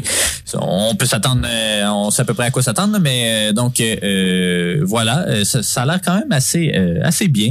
J'ai bien hâte de le voir. J'y- je le verrai mercredi en visionnement de presse. Peut-être que Jade, tu m'accompagneras si jamais tu es capable de te libérer. Sinon, ben c'est pas grave. Donc également, ben le box-office reprend de plus belle aux États-Unis en Amérique du Nord et dans le monde. Donc Venom, qui est sorti la semaine dernière, a fait 90 millions de dollars cette fin de semaine. On retrouve presque des chiffres pré-pandémiques au, moment où on se parle, euh, avec Shang-Chi également. Probablement qu'il aurait fait euh, autour de 120, 130 millions en temps normal. 90 millions, c'est quand même pas si mal que ça. On sait qu'aux États-Unis aussi sont moins frileux maintenant euh, sur les mesures sanitaires. Au Québec aussi, hein, le ministre Christian Dubé a euh, ben, permet en fait le retour à pleine capacité des salles de spectacle, des salles de cinéma, du Centre Bell, en tout cas plein d'affaires. La Maison du cinéma a quand même euh, fait une publication euh, cette semaine pour dire qu'elle elle va conserver quand même des euh, mesures euh, sanitaires, donc euh, garder au moins un banc entre les groupes ou les cellules ou les bulles, je sais plus trop comment on appelle ça. Euh, donc euh, c'est quand même bien. Euh, J'aime bien ça parce qu'effectivement, sans nécessairement que j'ai peur, ça prend quand même le, le, le, le- passeport vaccinal pour entrer dans la salle. Mais euh, je trouve que c'est bien. Moi, euh, j'aime ça, la distanciation sociale. Euh, tu sais, aller voir, ben, c'est dommage parce que t'as pas nécessairement la, salle à pleine capacité quand il y a des grosses sorties comme James Bond, par exemple, puis que les gens ils rient ou ils pleurent ou n'importe quoi. Mais euh, c'est pas grave, c'est pas grave. Moi, j'aime quand même, quand même bien ces mesures-là. Venom aussi a dominé le box-office québécois avec 765 000 ce qui est quand même euh, considérable. Il a fait plus en une fin de semaine que Maria Chapdelaine, malheureusement, a fait depuis le début. Euh, Mais, mais il s'en sort quand même assez Mais bien. ouais, comment, comment ça va, Maria? Là? Euh, il est en deuxième place. Il a remporté 163 000 dollars euh, cette semaine, donc est rendu environ là, à 400 quelques euh, mille dollars. Là, c'est vraiment pas, euh, ben, je sais pas, c'était quoi les attentes non plus du film? C'est un film à gros budget, mais on n'essaie pas nécessairement d'être rentable. Probablement que ce film-là, en temps normal, puis avec une, ben, la réception critique est bonne, la réception du public peut-être un peu moins. Euh, il aurait pu faire un espèce de 2 millions, puis euh, tout aurait bien été, mais là c'est ça, c'est la pandémie, là ça va s'essouffler un petit peu. Il y a des grosses sorties qui s'en viennent, James Bond, il y a Dune, en tout cas il va y avoir des, du gros stock. Je sais plus si les gens vont aller voir Maria Chapdelaine, mais c'est le potentiel. C'est un film qui peut rester quand même longtemps au cinéma, là, peut-être même jusqu'à Noël ou un petit peu avant. Donc euh, voilà. Sinon en troisième place, c'est La Famille Adams 2 qui récolte 155 000 dollars. Évidemment c'est pas mal la seule sortie familiale. Il y a la patte patrouille, mais ça fait un petit moment, un petit moment qui est là. Il y a Shang-Chi en quatrième place qui a déjà récolté 2 300 000 dollars euh, au box-office québécois. Fait que, ça risque, ça sera probablement pas les chiffres euh, de, de Maria Chapdelaine exactement, là, mais euh, voilà. Et les euh, Many Saints of Newark euh, qui est en cinquième place avec 46 000 dollars. La Patte Patrouille, hein, toujours là, euh, fidèle au poste. Il y a Titan également, le- la Palme d'Or à Cannes plus tôt cette année, qui, a, qui occupe la septième place avec 31 000 dollars. Lui, il est pas sorti dans tous les cinémas non plus. Marika, là, à l'émission du retour c'est de mercredi, là, était allé le voir. Puis ça a l'air vraiment de mon genre de film. Je pense pas que tu vas aimer ça. euh, Non, je, assurément, je pense pas aimer ça, non. mais ça a l'air assez particulier. Là. Elle disait qu'en tout cas, il y avait des relations sexuelles entre une, une femme et une voiture, puis des affaires de même. Il y a des euh, qui ont tué quelqu'un avec un tabouret. euh, en tout cas, ça, ça a l'air- vraiment bizarre là, comme film, mais c'est exactement mon, mon genre de film. Donc euh, voilà, un petit box-office québécois, quand même, c'est ça, qui quand même débute, ben, commence à reprendre ses ailes. Sinon, il y a eu du nouveau dans les cantons de l'Est. Euh, Il y a eu un clip d'Adèle qui a été tourné en secret par Encore avec euh, Xavier Dolan. Xavier Dolan, exactement, qui, euh, qui a été tourné à Sutton à la mi-septembre. On le savait pas, mais c'est ça. On va sûrement le voir bientôt là, sur les internets. Ça promet. Il y a également le début du Festival du Nouveau Cinéma à Montréal avec Jane Campion là, qui faisait sa masterclass. Ben, je crois que c'est peut-être... On est quoi là? On est le 8?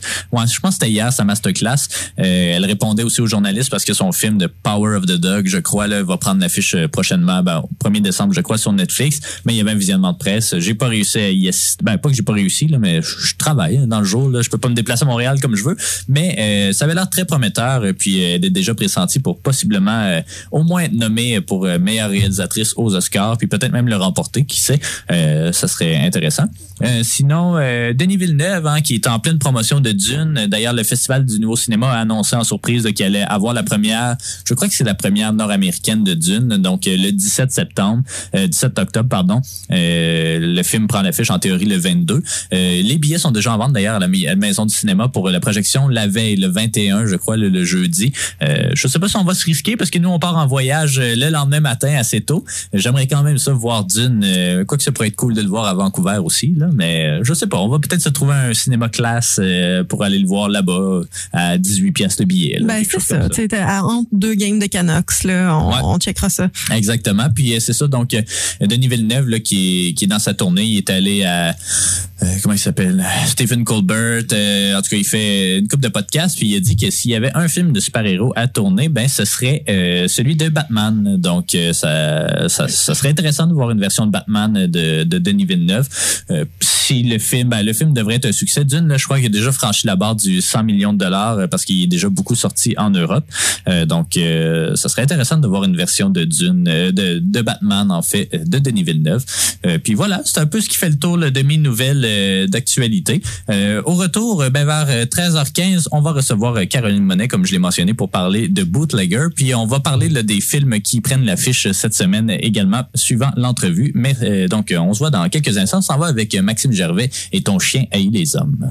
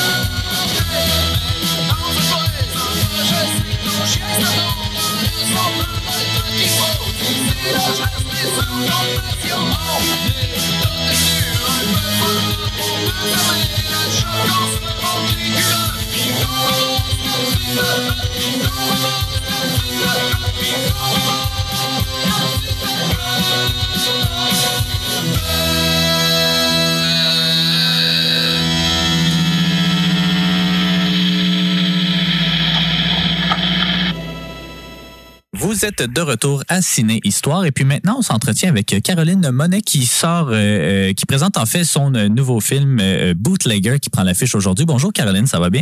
Bon, bonjour, oui, ça va très bien, merci. Euh, donc, euh, tu, es- une artiste là, qui euh, touche à beaucoup de formes d'art. Puis, je voulais savoir, en fait, qu'est-ce qui t'a lancé, qu'est-ce qui t'a poussé à proposer ton premier long métrage de fiction? Ben en fait, moi j'ai quand même commencé à faire du cinéma, de la vidéo euh, en en 2009, donc ça fait quand même quelques années que j'explore ça. J'ai une dizaine de courts métrages euh, euh, que j'ai fait dans, dans les dernières années, puis euh, peut-être que c'est un passage naturel de passer au long métrage. c'est arrivé un petit peu euh, par hasard. J'ai jamais pensé faire un long métrage, mais euh, au fur et à mesure des projets, de vouloir commencer à travailler avec des acteurs, de, de rentrer un petit peu plus dans l'industrie cinématographique, ben ça s'est imposé. Puis, euh, puis cinq ans plus tard, j'ai quand même commencé à écrire le film euh, il y a plus de cinq ans. Puis ça y est, on est là, on, on le sort euh, pour le présenter au public finalement. Euh, Bootlegger, là, ça raconte un peu l'histoire de, euh, de Manny qui retourne dans euh, sa- son territoire natia- natal. Pardon. Et puis là, il y a tout un débat là, dans la communauté euh, entourant la, vente ou euh, l'interdiction de l'alcool. Donc, euh, l'alcool, évidemment, c'est une des thématiques là, qui, qui, qui, est beaucoup, ben, dont on entend beaucoup parler au sein de- de- des communautés autochtones. Puis je voulais voir avec toi, pourquoi est-ce que c'est cette thématique que tu as décidé d'aborder dans Bootlegger?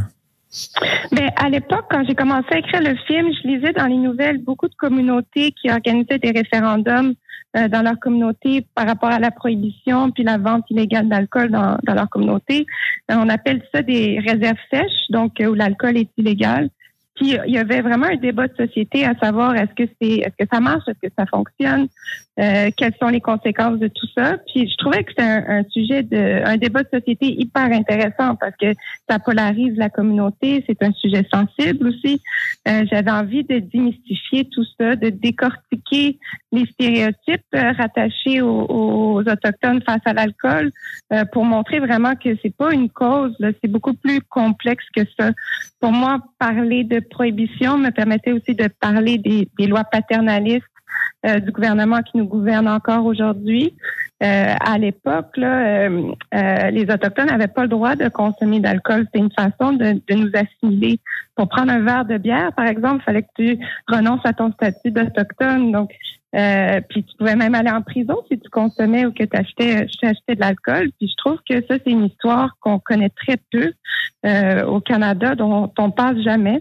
Donc, il y avait une volonté de parler de la loi sur les Indiens puis de crever l'abcès euh, entourant toute cette problématique-là.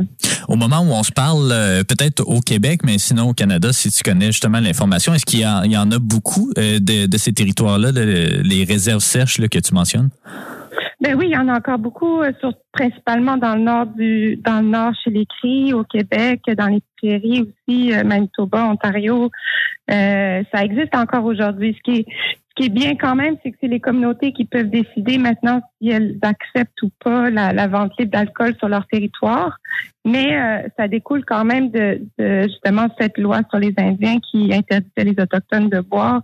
Une fois qu'on a laissé la, la parole ou la décision au, au conseil de bande et aux communautés, ben euh, on n'a pas vraiment laissé l'organisation derrière.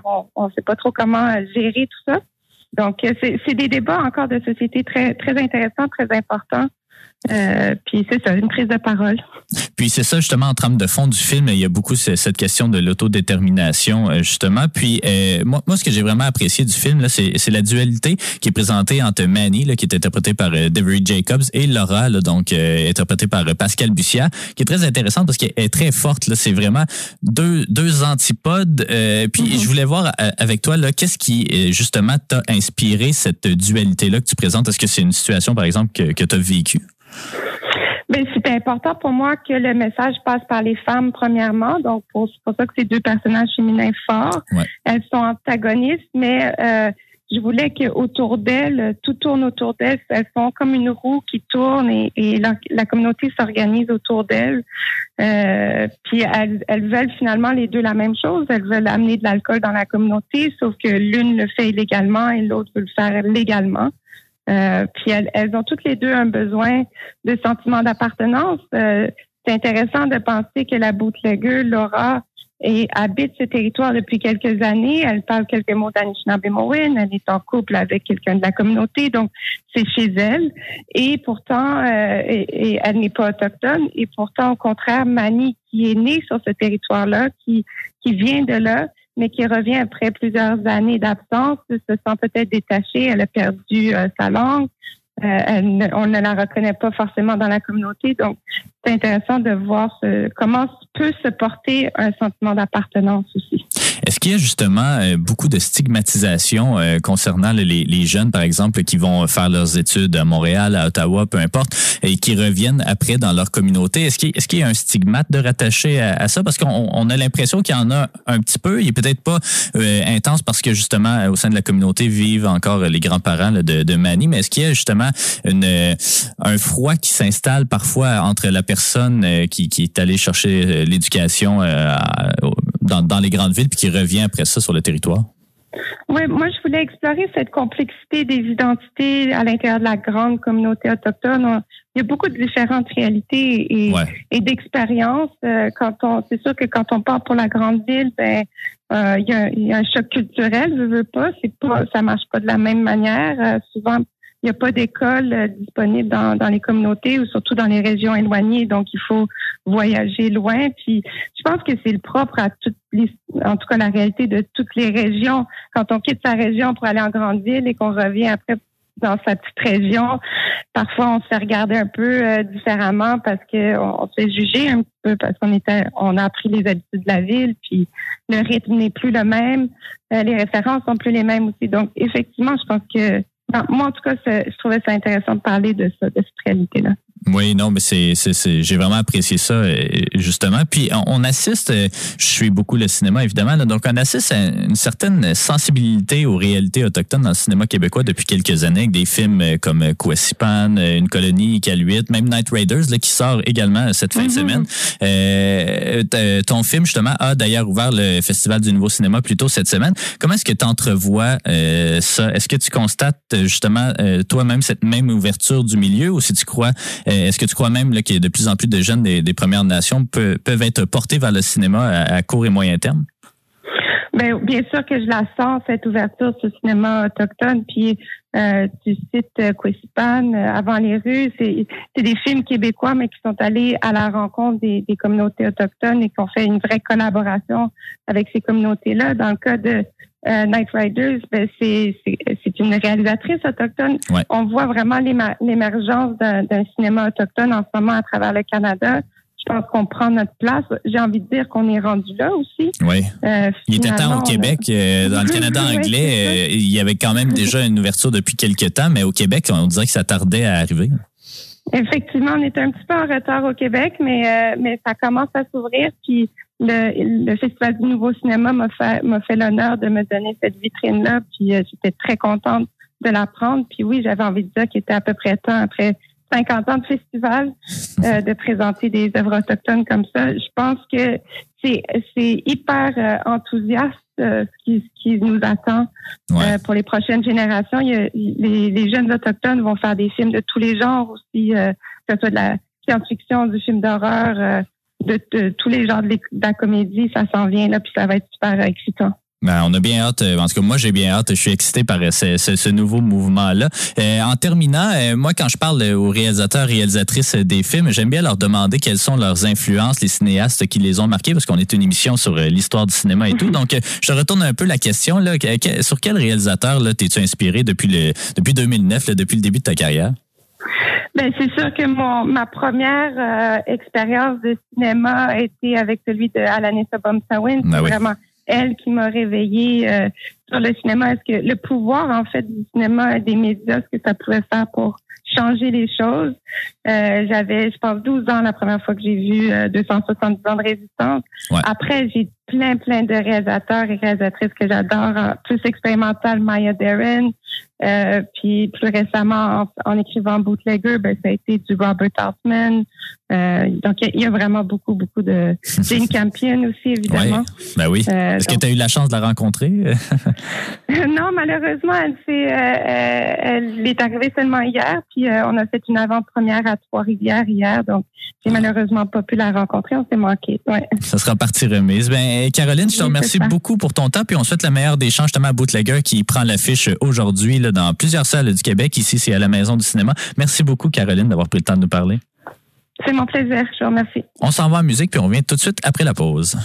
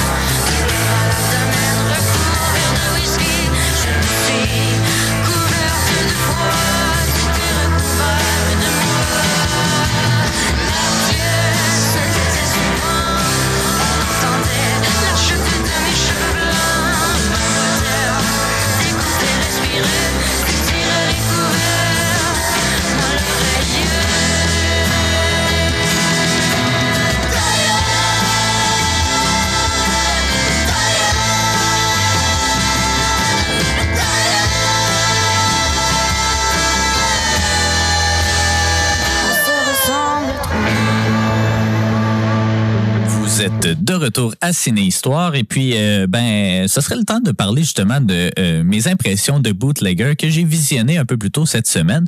Euh, un film là, ben évidemment vous venez d'entendre l'entrevue avec la réalisatrice, mais un, film là qui s'attarde vraiment là à la consommation d'alcool ou en fait la légalisation ou l'interdiction de l'alcool dans les réserves autochtones, en fait les territoires autochtones.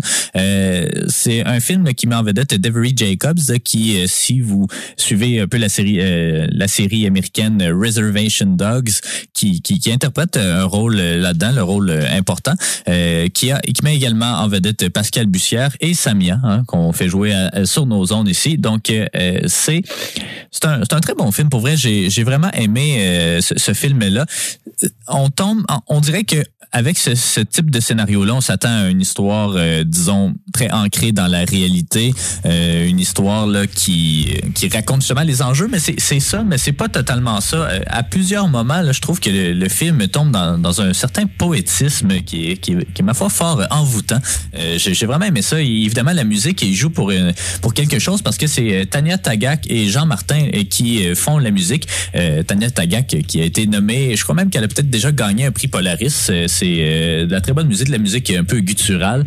Euh, c'est moi j'apprécie vraiment cette musique là puis avec les beaux paysages là, qui sont mis euh, en, vedette euh, c'est vraiment très poétique mais c'est ça ça reste un, gros drame humain puis un drame euh, à la limite légal euh, au centre du récit. J'ai vraiment aimé euh, bon Devery Jacobs elle est née à Kanawake mais elle fait beaucoup dans le cinéma anglophone donc elle a quand même un accent en français ce qui m'a relativement surpris. Elle est quand même assez bonne mais c'est ça c'est sûr que on peut pas nécessairement être assez introspective ou plus introspective là, qu'il qu'il- qu'il faudrait. Euh, par contre, Pascal Bussière est surprenante. Euh, on- en tout cas, moi, je l'imagine pas nécessairement dans le rôle d'une méchante, là, mais euh, c'est un peu ce qu'elle est. Euh, C'est évidemment, il y a beaucoup de nuances à donner à, tout ça, là, mais Pascal Bussière était vraiment très convaincante dans ce rôle-là. Euh, puis, euh, c'est ça, j'ai vraiment, j'ai été vraiment hypnotisé par ce film-là. Il est pas très très long, euh, 80 minutes, mais il a passé très très vite. Puis, il y a beaucoup de contemplation. On se place pas nécessairement dans, dans le, le cliché de base la, de la victimisation ou de je sais pas, je sais pas de de, de, de, dire que les blancs c'est eux le problème et puis des trucs comme ça, on tombe pas vraiment dans ces clichés là. C'est ce que j'ai vraiment apprécié du film. Il manquait peut-être euh, un peu de rythme par moment, mais euh, c'est ça avec 80 minutes, ça passe quand même assez euh, assez rapidement là, de toute façon. Puis ça traite d'enjeux là, ça, ça, nous donne en fait une bonne tribune sur des choses qu'on connaît pas vraiment nous en tant que blancs. Il y a très peu de gens là, qui sont allés sur des des territoires autochtones, donc ça nous donne une bonne vitrine de, des réalités que c'est euh, que, que les Premières Nations peuvent vivre. Puis j'ai vraiment bien aimé ça. J'ai vraiment bien aimé ça pour vrai. Euh, allez voir ça, ça sort euh, aujourd'hui. Sinon il y a un autre film qui sort aujourd'hui. Non, je parle pas de James Bond encore. C'est Les voleurs de la nuit, donc en anglais Night Raiders, qui est un film de Danny Goulet, une réalisatrice. Ontarienne, mais justement euh, issue des Premières Nations, euh, qui met en vedette euh, El Mayaf Telfeder, j'espère que je le prononce comme il faut, mais on l'avait vu dans un, film, bon là le titre est non, The Body Remembers When the World Broke Open. En fait, c'est un film qui avait été présenté dans l'édition virtuelle du Festival, Ciné- Festival Cinéma du Monde de Sherbrooke, qui, donc c'est un post-apocalyptique sur justement les, ben, pas sur les Premières Nations, mais en fait, je vous explique un peu le concept. On est en 2043, puis euh, il y a des, euh, il y, a, comme des drones qui euh, viennent prendre possession de tous les enfants et qui les, qui vont les former en fait dans ce qu'on appelle the academy, qui devient en quelque sorte une armée, disons puis brainwash euh, des enfants puis des trucs comme ça. Donc euh, puis c'est une mère et sa fille ben une mère et sa fille qui essaient de survivre dans cet écosystème là les villes évidemment sont un peu euh, euh, dans le chaos. Il y a eu une grande guerre là à ce qui à ce qui à ce qui paraît. Puis il y a même un virus qui apparaît là. Ça, je sais pas si ça a été rajouté au scénario par la suite. Mais euh, donc c'est ça c'est un post-apocalyptique quand même assez prenant euh, malgré le peu de budget. Il y a quand même eu beaucoup de budget. Le Taika Waititi produit le film. Donc c'est une coproduction Nouvelle-Zélande et Canada euh, le film, euh, c'est ça, je trouve ça bien que ce soit pas toujours les mêmes sujets qui soient abordés quand on parle justement des réalités euh, autochtones. Ben, on, le mentionnait, ben justement, Caroline le, mentionnait juste avant dans l'entrevue. Il va y avoir des comédies bientôt, des science-fiction, des films d'horreur, justement, qui mettent en vedette des, des Premières Nations. Puis ça, ben, c'en est un. Parce que c'est comme, en fait, une mise en abîme de ce qui euh, de ce que le gouvernement canadien a fait aux Premières Nations avec les pensionnats. Donc euh, c'était vraiment quand euh, dans là je sais plus exactement, c'est au début du 20e siècle je crois, mais ça a sûrement commencé bien avant.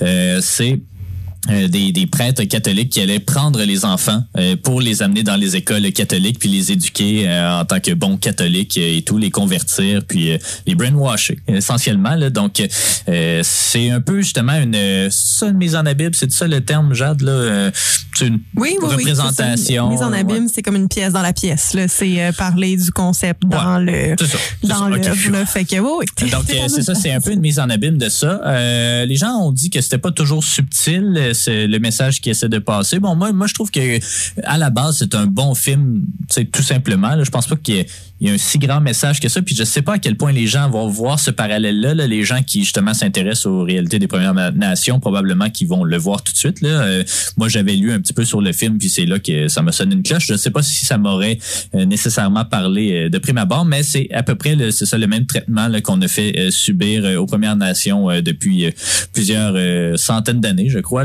Euh, euh, un, très bon film. Ça encore, il manque de rythme, j'ai l'impression. Il y a des bons moments. Euh, la, production value, donc la qualité euh, visuelle du film est, très très bonne malgré le, budget modeste.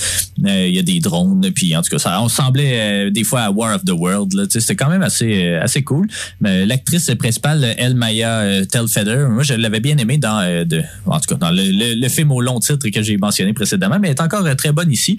La jeune actrice aussi, je crois que c'est Brooklyn Letexier euh, Hart qui euh, interprète justement la jeune fille de 11 ans qui est euh, finalement enlevée par les autorités et qui va essayer de justement de se libérer de cette prison là. ça rappelait, c'est ça, ça rappelait un petit peu là, tu sais le post-apocalyptique, on réinvente vraiment pas le genre ici, mais justement ça ça mettait un peu la perspective euh, autochtone dans un dans un autre prisme. Puis euh, j'aimais bien ça. Euh, J'aime toujours les films de post-apocalyptique aussi, là, fait que je suis un bon public à ce niveau-là.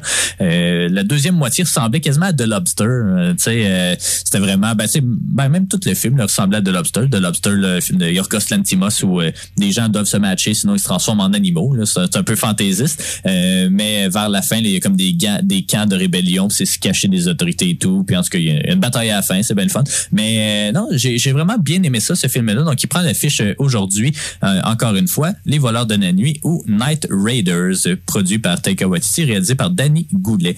Sinon, euh, film... ben, au début, je pensais que c'était un film d'horreur. Finalement, c'est pas vraiment ça. C'est le film Soumission. Soumission euh, de Emmanuel Tardif, euh, qui met en vedette Martin Dubreuil, Félix Grenier, Léa Roy, euh, qui n'est pas notre Léa Roy ici à, à la station, mais une autre, et Charlotte Aubin. Euh, donc, c'est, euh, ben, grosso modo, L'histoire, c'est un père de famille en conflit avec son ex-conjointe séquestre son fils dans une massure située à l'orée d'une forêt dense et inquiétante. C'est pas vrai, ben, pas que c'est pas ça, c'est à peu près ça.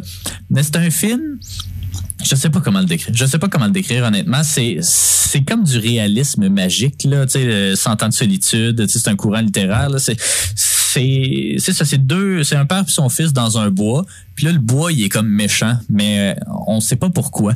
Puis il y a comme des affaires qui se passent. Il y a comme ah, je- honnêtement, j'ai rien compris de ce film-là. Ce qui a pas aidé, c'est qu'il y a à peu près aucun dialogue euh, non plus. Là, donc ça, ça fait difficilement avancer l'histoire. Mais c'était weird. Puis j'imagine que c'est ce qu'on essaie de nous faire sentir que tout ça c'est vraiment weird, comme sorti d'un rêve. Le visuel aussi rappelle un peu un rêve.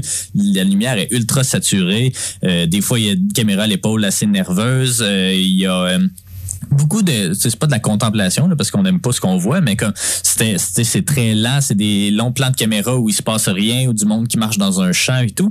Euh, j'ai vraiment aimé le travail qui est porté au son. Euh, vraiment je l'écoute avec des écouteurs parce que c'est un, lien de visionnement mais euh, au cinéma le son devrait être quand même euh, pas mal non plus mais on joue il y a vraiment des sons que j'ai jamais entendus dans d'autres films ailleurs. La forêt fait comme des bruits puis c'est c'est vraiment subtil parce que tu sais c'est pas juste ok on va filmer la forêt puis là elle fait un bruit là. Tu sais tout le long du film il y a comme des bruits bizarres qui pop.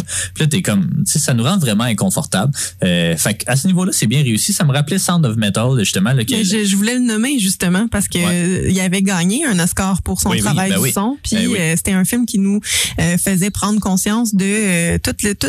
Parce qu'en en fait, il y a comme quelque chose là, dès qu'il y a quelque chose qui fonctionne pas dans le corps, là, c'est euh, c'est pas facile de revenir à un, à un état mental normal. Là. Euh, tu sais, on est habitué que les choses fonctionnent d'une certaine façon. Puis quand il y a comme quelque chose qui casse là-dedans, c'est euh, c'est vraiment dérangeant. Puis Sound of Metal, c'est un peu ça. Ouais. Donc qui nous fait prendre conscience de, euh, de tous les sons euh, qui nous entourent, dont on on n'a pas conscience dans le fond donc qu'on oublie qui, qui sont autour de nous puis là ben on se place euh, en position de quelqu'un qui les entend euh, vraiment mal euh, de différemment aussi puis qui, qui essaye de revenir à ça puis c'était euh, un, Ouais. un excellent travail ça tu justement c'est ça tu le disais puis ça me ça me Ouais. faisait penser à Ben, ce c'est ça. Puis j'aime j'aime les films là, justement qui, qui utilisent toutes les facettes. Là, oui, le cinéma, c'est c'est l'image, mais c'est beaucoup le son. On prend pour acquis le son parce que c'est le même son qu'on voit dans, dans, dans tous les jours, là, peu importe. Mais au cinéma, quand on commence à jouer avec le son, là, il y a vraiment un monde de possibilités qui s'ouvre. Puis c'est des films, moi j'appelle ça des films expérience. Euh, Sound of Metal, bon, il y avait une histoire quand même autour de ça, mais il y avait un film que j'avais vu à Fantasia qui s'appelle Bliss, euh, qui euh, c'est un trip d'acide d'une heure et demie avec du sang puis des affaires, puis on comprend pas. Un peu du réalisme magique aussi. Tu sais jamais trop si ce qui s'est passé c'est vrai ou non parce que la personne prend de la drogue. Fait que c'est un film qui nous met puis tu sais d'ailleurs dans la salle il y avait quelqu'un qui a fait une crise d'épilepsie là tu tellement c'est un film tu sais assez euh, euh, éprouvant, disons, mais ces films d'expérience-là, d'habitude, j'aime beaucoup ça, même s'il n'y a pas tant une bonne histoire. La soumission, c'est ça, c'est une expérience, mais juste pas assez immersive pour que je, sois vraiment plongé dedans. Le film dure euh, encore moins longtemps, donc 71 minutes. euh, ça, passe très, très vite au cinéma, surtout là, quand on paye un billet d'entrée. C'est T'aimes ça d'en avoir pour ton argent, puis euh, quand t'en as pour 1h10, là, 1h05 si t'enlèves le scénario, ben c'est un long épisode sur Netflix. Fait qu'en tout cas, il m'a pas totalement convaincu. Martin Dubreuil, je l'aime vraiment depuis que je l'ai vu dans Maria Chapdelaine. Euh, je l'ai vu dans une couple d'autres films aussi, mais euh, je, l'aime vraiment comme acteur, comment il se, dévoue et tout. Il le fait ici, mais euh, vers la mi-parcours. Il prend un peu moins d'importance, fait que là c'était dommage parce que c'était clairement le meilleur acteur du lot qui, était moins là. Euh, mais en tout cas c'est c'est vraiment bizarre comme film. Je sais pas si je suis prêt à qualifier ça comme de l'horreur, mais c'est une drôle d'expérience auditive puis visuelle. Vous allez pas comprendre ce qui se passe, puis j'imagine que c'est le but. Puis il y en a qui aiment ça, puis il y en a qui aiment pas ça. Mais malheureusement, je pense qu'il y a plus de gens qui aiment pas ça que de gens qui aiment ça. Fait que ça, devrait être difficile pour ce film-là, mais c'est pas grave. C'était quand même, euh, c'était quand même, euh, c'est ça, une belle expérience. euh, voilà. Puis sinon, ben, hein, évidemment. James Bond, ça prend ça prend fin. Euh, Daniel Craig n'interprétera plus James Bond à partir de No Time to Die, qui prend l'affiche euh, aujourd'hui, même hier, peut-être qu'il y avait une projection. On l'a pas vu encore. Euh, D'ailleurs, on n'a même pas vu Spectre, qui est le film d'avant, mais on s'était rendu donc qu'est-ce qu'on avait fait? Ben c'est ça là, parce que en ciné histoire, c'est plein de projets en parallèle, puis on, est très motivé toujours à commencer des choses, puis on avait commencé à, à regarder justement tous les films de la série, pas dans l'ordre par contre, on avait suivi un, euh, un ordre proposé par IMDb. Euh, C'était par des euh, Oscars, en fait. Ben c'est ben je pense que je l'avais vu sur euh, IMDb Ah, peut-être ou en tout cas un, un des deux là une page Facebook quelconque puis euh, il proposait un, un certain ordre je sais pas exactement les, les raisons derrière là, mais tu sais à, à chaque film il y avait un petit paragraphe de d'explication puis euh, ça permettait en fait de dynamiser le tout parce que euh, on s'entend que les, les acteurs en ont fait beaucoup euh, un après l'autre puis à un moment donné ils ont toutes leur euh, leur vibe différente dans le fond puis c'est c'est difficile de regarder euh, 8 Sean Connery pour plonger après dans comme 12 Roger Moore bon là je- les chiffres ils ont pas rapport là mais euh, C'est près ça. ben, c'est ça. Puis c'est en, en variant les acteurs puis les années aussi, ça, ça permet de varier les thématiques. Tu sais, on remarque que dans les années 60, les, euh, les méchants, c'est pas mal les, les, Russes. euh, Puis, Ouais. tu sais, la, la guerre froide, puis tout ça. Puis après ça, on se déplace. euh. Fait que, tu sais, il y a tout le temps comme... C'est très ancré dans, dans son époque, euh, James Bond. Donc, euh, en variant les, les décennies, là, ça, ça aide, là, ça dynamise un peu. Euh, on s'est rendu à la moitié, je pense, euh, 13. Ah, ben, on les a quasiment. euh, On, était. Il nous en manquait neuf, en fait, là, mais, Mais il nous en manquait. Ouais, non, il nous en manquait neuf. Et il nous en manquait deux. Ben, tu sais, on a déjà vu Skyfall, mais on l'a vu quand il est sorti en 2012-2013. Fait que lui, on l'a déjà vu en guillemets, mais on n'était pas rendu là dans notre ordre. Il nous manquait Spectre, que lui, on l'a pas vu tout simplement. Euh, Qu'il faudrait voir euh, avant d'aller voir ce dernier-là, là, juste pour euh, un proper goodbye, là, justement, à Daniel Craig. Sinon, il nous manquait trois, trois Pierce Brosnan. Euh, puis quelques Roger Moore. On avait, ah non, il manquait, ben, on l'a déjà vu, mais Thunderball avec Sean Connery, mais on l'avait déjà vu. Euh, puis, euh, c'est ça, des, beaucoup de Roger Moore, Man of the Gold, with the Golden Gun. Mais il en manquait pas gros, là. Non, Puis on a commencé il y a un euh, petit bout aussi. Oui, ben mais- c'est ça. À un moment donné, on s'est dit qu'on allait prendre une pause parce que là, on en regardait quasiment un par jour. Puis, tu sais, pour vrai, c'est le fun, là, mais c'est lourd en même temps de parce que c'est tout le temps la même histoire. Il n'y a jamais si de bon répétition. il, y a, là. il y a toujours des répétitions, pardon. Puis, euh, effectivement, c'est pas c'est pas les meilleurs films non plus. Là. Puis, on comprend rien dans les euh, les scénarios des James Bond. Là, faut faut se le dire. Euh, fait que, mm, plutôt difficile comme projet, honnêtement. On était vraiment motivés, mais c'est ça. On a fait un, un bon bout. Fait qu'il nous resterait toute l'autre partie à faire là. euh, On va réussir, on va réussir, Ouais. on vous promet là. euh, ça fait On longtemps qu'on n'est pas allé au cinéma. Enfin, ça fait longtemps qu'on n'est pas allé au cinéma, donc euh, peut-être ce sera notre premier film. Peut-être ça va être Dune aussi qui sort bientôt. Euh, mais les critiques sont pas si bonnes que ça, sont pas mauvaises là, de No Time to Die, mais euh, les gens justement déplorent un scénario avec en tout cas peu de ben beaucoup d'affaires qui se passent peu mais surprise comme ou euh, Ouais, genre peu de surprise. Euh, Rami Malek apparemment qui est pas si bon que ça. Moi, c'est Ben oui, je sais, ça me je dérange sais, pas. toi. Ouais, c'est ça. Je, je, le- je ne l'aime pas comme acteur. Euh, mais euh, le film a l'air beau. C'est Carrie, là, j'ai plus son nom là. Carrie Fuji Fukunanga, je crois, quelque chose comme ça. Celui qui avait fait Beast of No Nations, qui a d'ailleurs joint la collection Criterion là, il y a pas si longtemps. C'est, il a réalisé plusieurs épisodes aussi de True Detective. Donc, euh, très bon réalisateur. Le projet, tu sais, c'est ça. Il n'y a pas des mauvaises critiques nécessairement. Les gens disent que c'est peut-être un peu trop euh, larmoyant. Ils disent que c'est assurément le James Bond le plus sensible depuis On Her Majesty's Secret Service, là, qui est le seul où James Bond se marie. Donc, euh, j'espère que c'est pas un spoil parce qu'il va finir se marier puis dire OK, bye, je m'en vais. Euh, c'est sûrement ça qui va arriver là, parce que si on dit Ben, qu'il y a ça peu de expliquerait surprises. pourquoi ils passent à un autre James Bond après. Mettons, là, je, je Ouais. pense pas qu'ils vont l'avoir fait mourir. euh, Peut-être pense- qu'ils vont avoir rentré ça dans l'intrigue. Mais On ne c'est sait ça. pas, on l'a pas vu. Mais je pense que ça va être le premier James Bond qui va avoir un proper goodbye, là, justement, là, parce que les autres, habituellement, c'était pas mal du renouvellement euh, film après film, mais là, on sait vraiment qu'il reviendra plus après celui-là. Donc, c'est le seul qui va avoir vraiment une vraie finalité. Puis là, on va vraiment acknowledge le fait là, que, que l'interprète de James Bond change tout le temps et tout. Là. Donc, euh, reste à voir. J'ai hâte qu'ils parlent de ça, pour vrai, parce Ouais. que, tu sais, je te, je te l'avais nommé, là, pendant qu'on en regardait un, justement. J'ai j'ai vraiment vécu une épiphanie, là, quand j'ai compris que James Bond, c'était un alias, là. Puis, Ouais. euh, parce qu'en fait, dans un des films euh, avec, euh, je pense que c'était Gold, Goldfinger, euh, qui font un pari au golf, puis il dit, ah, je suppose que je fais le chèque à cash.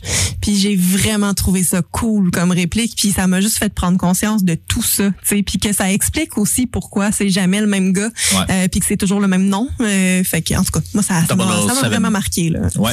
Donc, euh, c'est ça, on va essayer d'aller le voir. J'avais une idée en tête, puis euh, ça m'est sorti. Mais-. Non, ben c'est bien correct. Mais ça a l'air prometteur. J'aime bien Daniel Craig. Là, enfin, il va pouvoir se concentrer à faire d'autres films. là. Il n'a pas fait grand-chose dans, euh, depuis 2006. Là.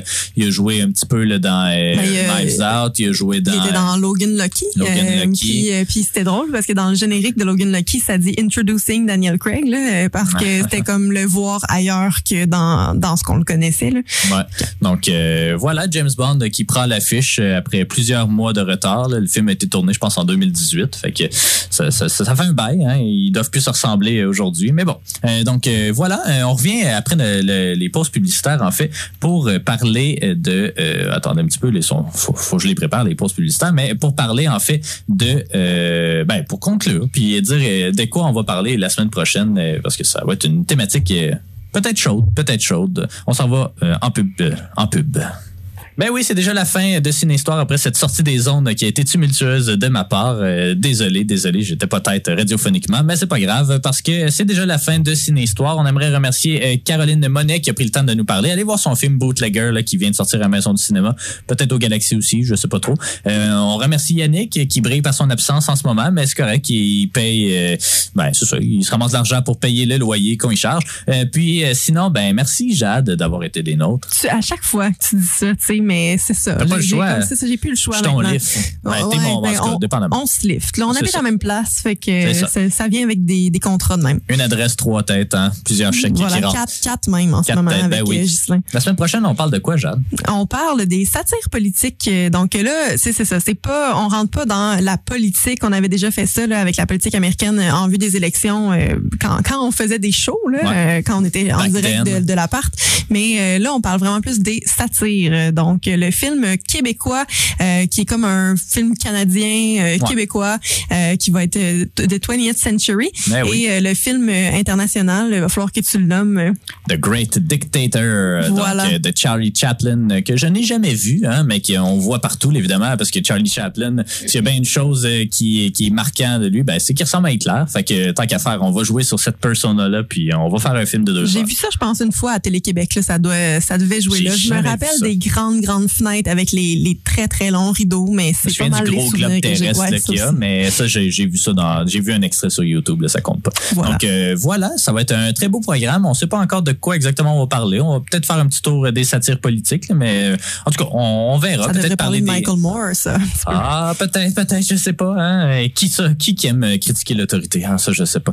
Ben, c'est déjà tout pour Ciné Histoire. On, s'en- on finit avec King Ked et Freak Out, et puis sinon, on se retrouve la semaine prochaine. Salut.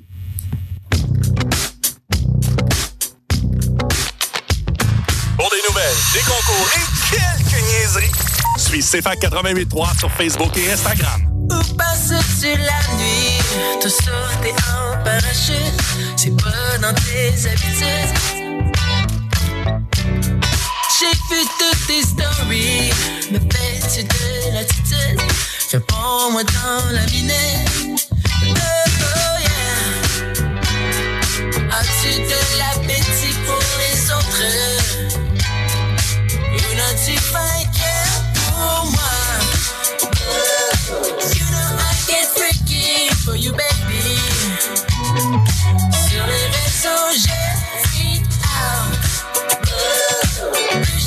Plus j'ai que tu m'oublies. Sur les réseaux, j'ai freak out.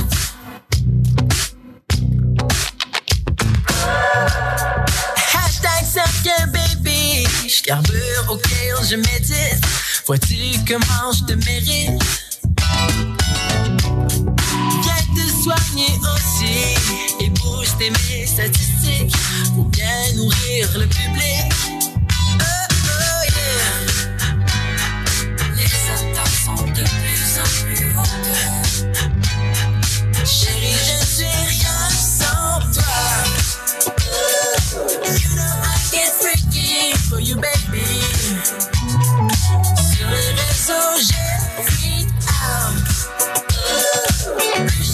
plus j'ai peur que tu m'oublies. Sur les réseaux, j'ai freak out. Sur les réseaux, j'ai freak out. Sur les réseaux, j'ai freak out. Sur les réseaux, j'ai freak out.